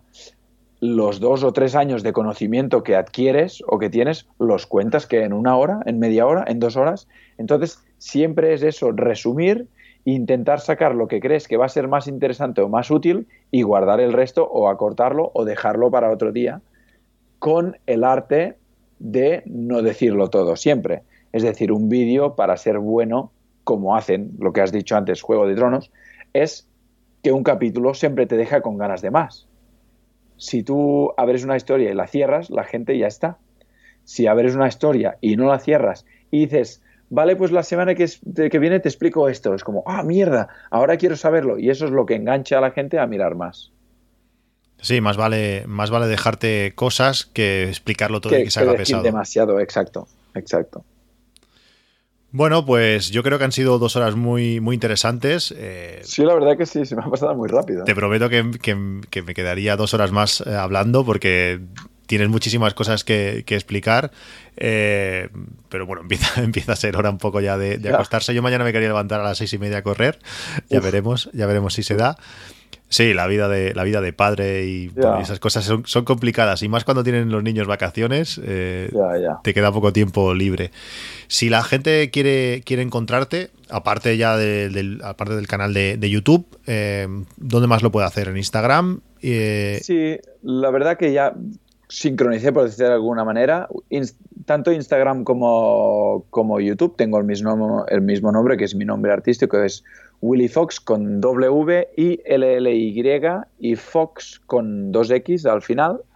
Eso es tanto mi YouTube como, como mi Instagram y mi nombre real, digamos, eh, mi nombre normal es Arnau Mateu, que es donde tengo el Facebook y demás que es el nombre que, me dieron mis padres y que me conocen mis amigos. Pero sí que es cierto que en el mundo GoPro y en el mundo de las redes la gente ya me conoce más por Willy Fox. ¿Y Twitter? ¿No te gusta? ¿No usas? Twitter no tengo. Estamos en lo de antes que ya no, no puedo hacer todo. Entonces prefiero hacer menos cosas y hacerlas bien. Eh, Twitter no, no, no me permitía tanto el apartado visual y creativo, que es el que me gusta a mí y entonces ya, de momento ya tengo el cubo, ya, ya son muchas horas en Instagram y YouTube como para tener más. Perfecto, pues bueno, espero que, los oyentes eh, os paséis por, por, el canal, realmente merece, merece la pena, como mínimo echarle, echarle un ojo a alguno de sus vídeos, seguro que, os gustarán. Veremos cómo, cómo, evoluciona tu canal en el tiempo, estoy seguro que, que de aquí poco eh, va a ser un, canal con muchísimos seguidores. Eh, espero que sí. yo creo que los vídeos lo merecen, realmente das mucha calidad y eso, en YouTube tenemos mucha cantidad, pero a veces calidad es, difícil encontrar. Y bueno, eso, desearte lo mejor. Muchas gracias por haber aceptado aparecer en el, en el podcast. De nada, faltaría más. Y bueno, pues seguimos, seguimos en contacto, ya verás como en poco tiempo, eh, bueno, espero aprender mucho también, porque con ahora con la GoPro de camino seguro que voy a repasar algunos. Eso, es, eso es lo que yo espero, no, no solo que tú, sino que, mira, en realidad mi canal me permite continuar con lo que yo hacía, que era ser profesor, pero en vez de llegar a 25 alumnos de mi clase, poder llegar a cientos, a miles o, incluso a cientos de miles, ¿por qué no? Las cosas empiezan pequeñas y van creciendo y a mí me encantaría poder dar una clase de GoPro con gente conectada de Argentina, de Chile, de Perú, de Ecuador, de todos los países hispanos y los que hablen hispano que no lo sean también, conectados y poder dar clase a cientos de miles de personas. Eso sería un sueño porque, porque vaya, me parecería brutal la tecnología me lo permite, por lo tanto, creo que con la calidad que hay, con los conocimientos y con mis ganas de crecer y de aprender, siempre he pensado que soy bastante bueno aprendiendo y entonces como me gusta mucho lo hago, poder eso, crecer mucho, cuidar el canal y llegar al máximo de personas posible. Pues muchísimas gracias Arnau, veremos, veremos cómo evoluciona eh, el canal, estaremos, estaremos ahí mirando, mirando tus vídeos. Claro. Ha sido, ha sido un placer y bueno, continuamos en, contacto. Muy bien, espero que sí, cuando el canal sea ya haya crecido más, a lo mejor nos volvemos a ver, quién sabe, y te cuento más, a ver cómo ha ido. Seguro, seguro. Estaré, estaré encantado de oír tu, experiencia, a ver cómo, cómo han evolucionado los, los seguidores del canal. Muy bien. Un saludo. Muy bien, gracias.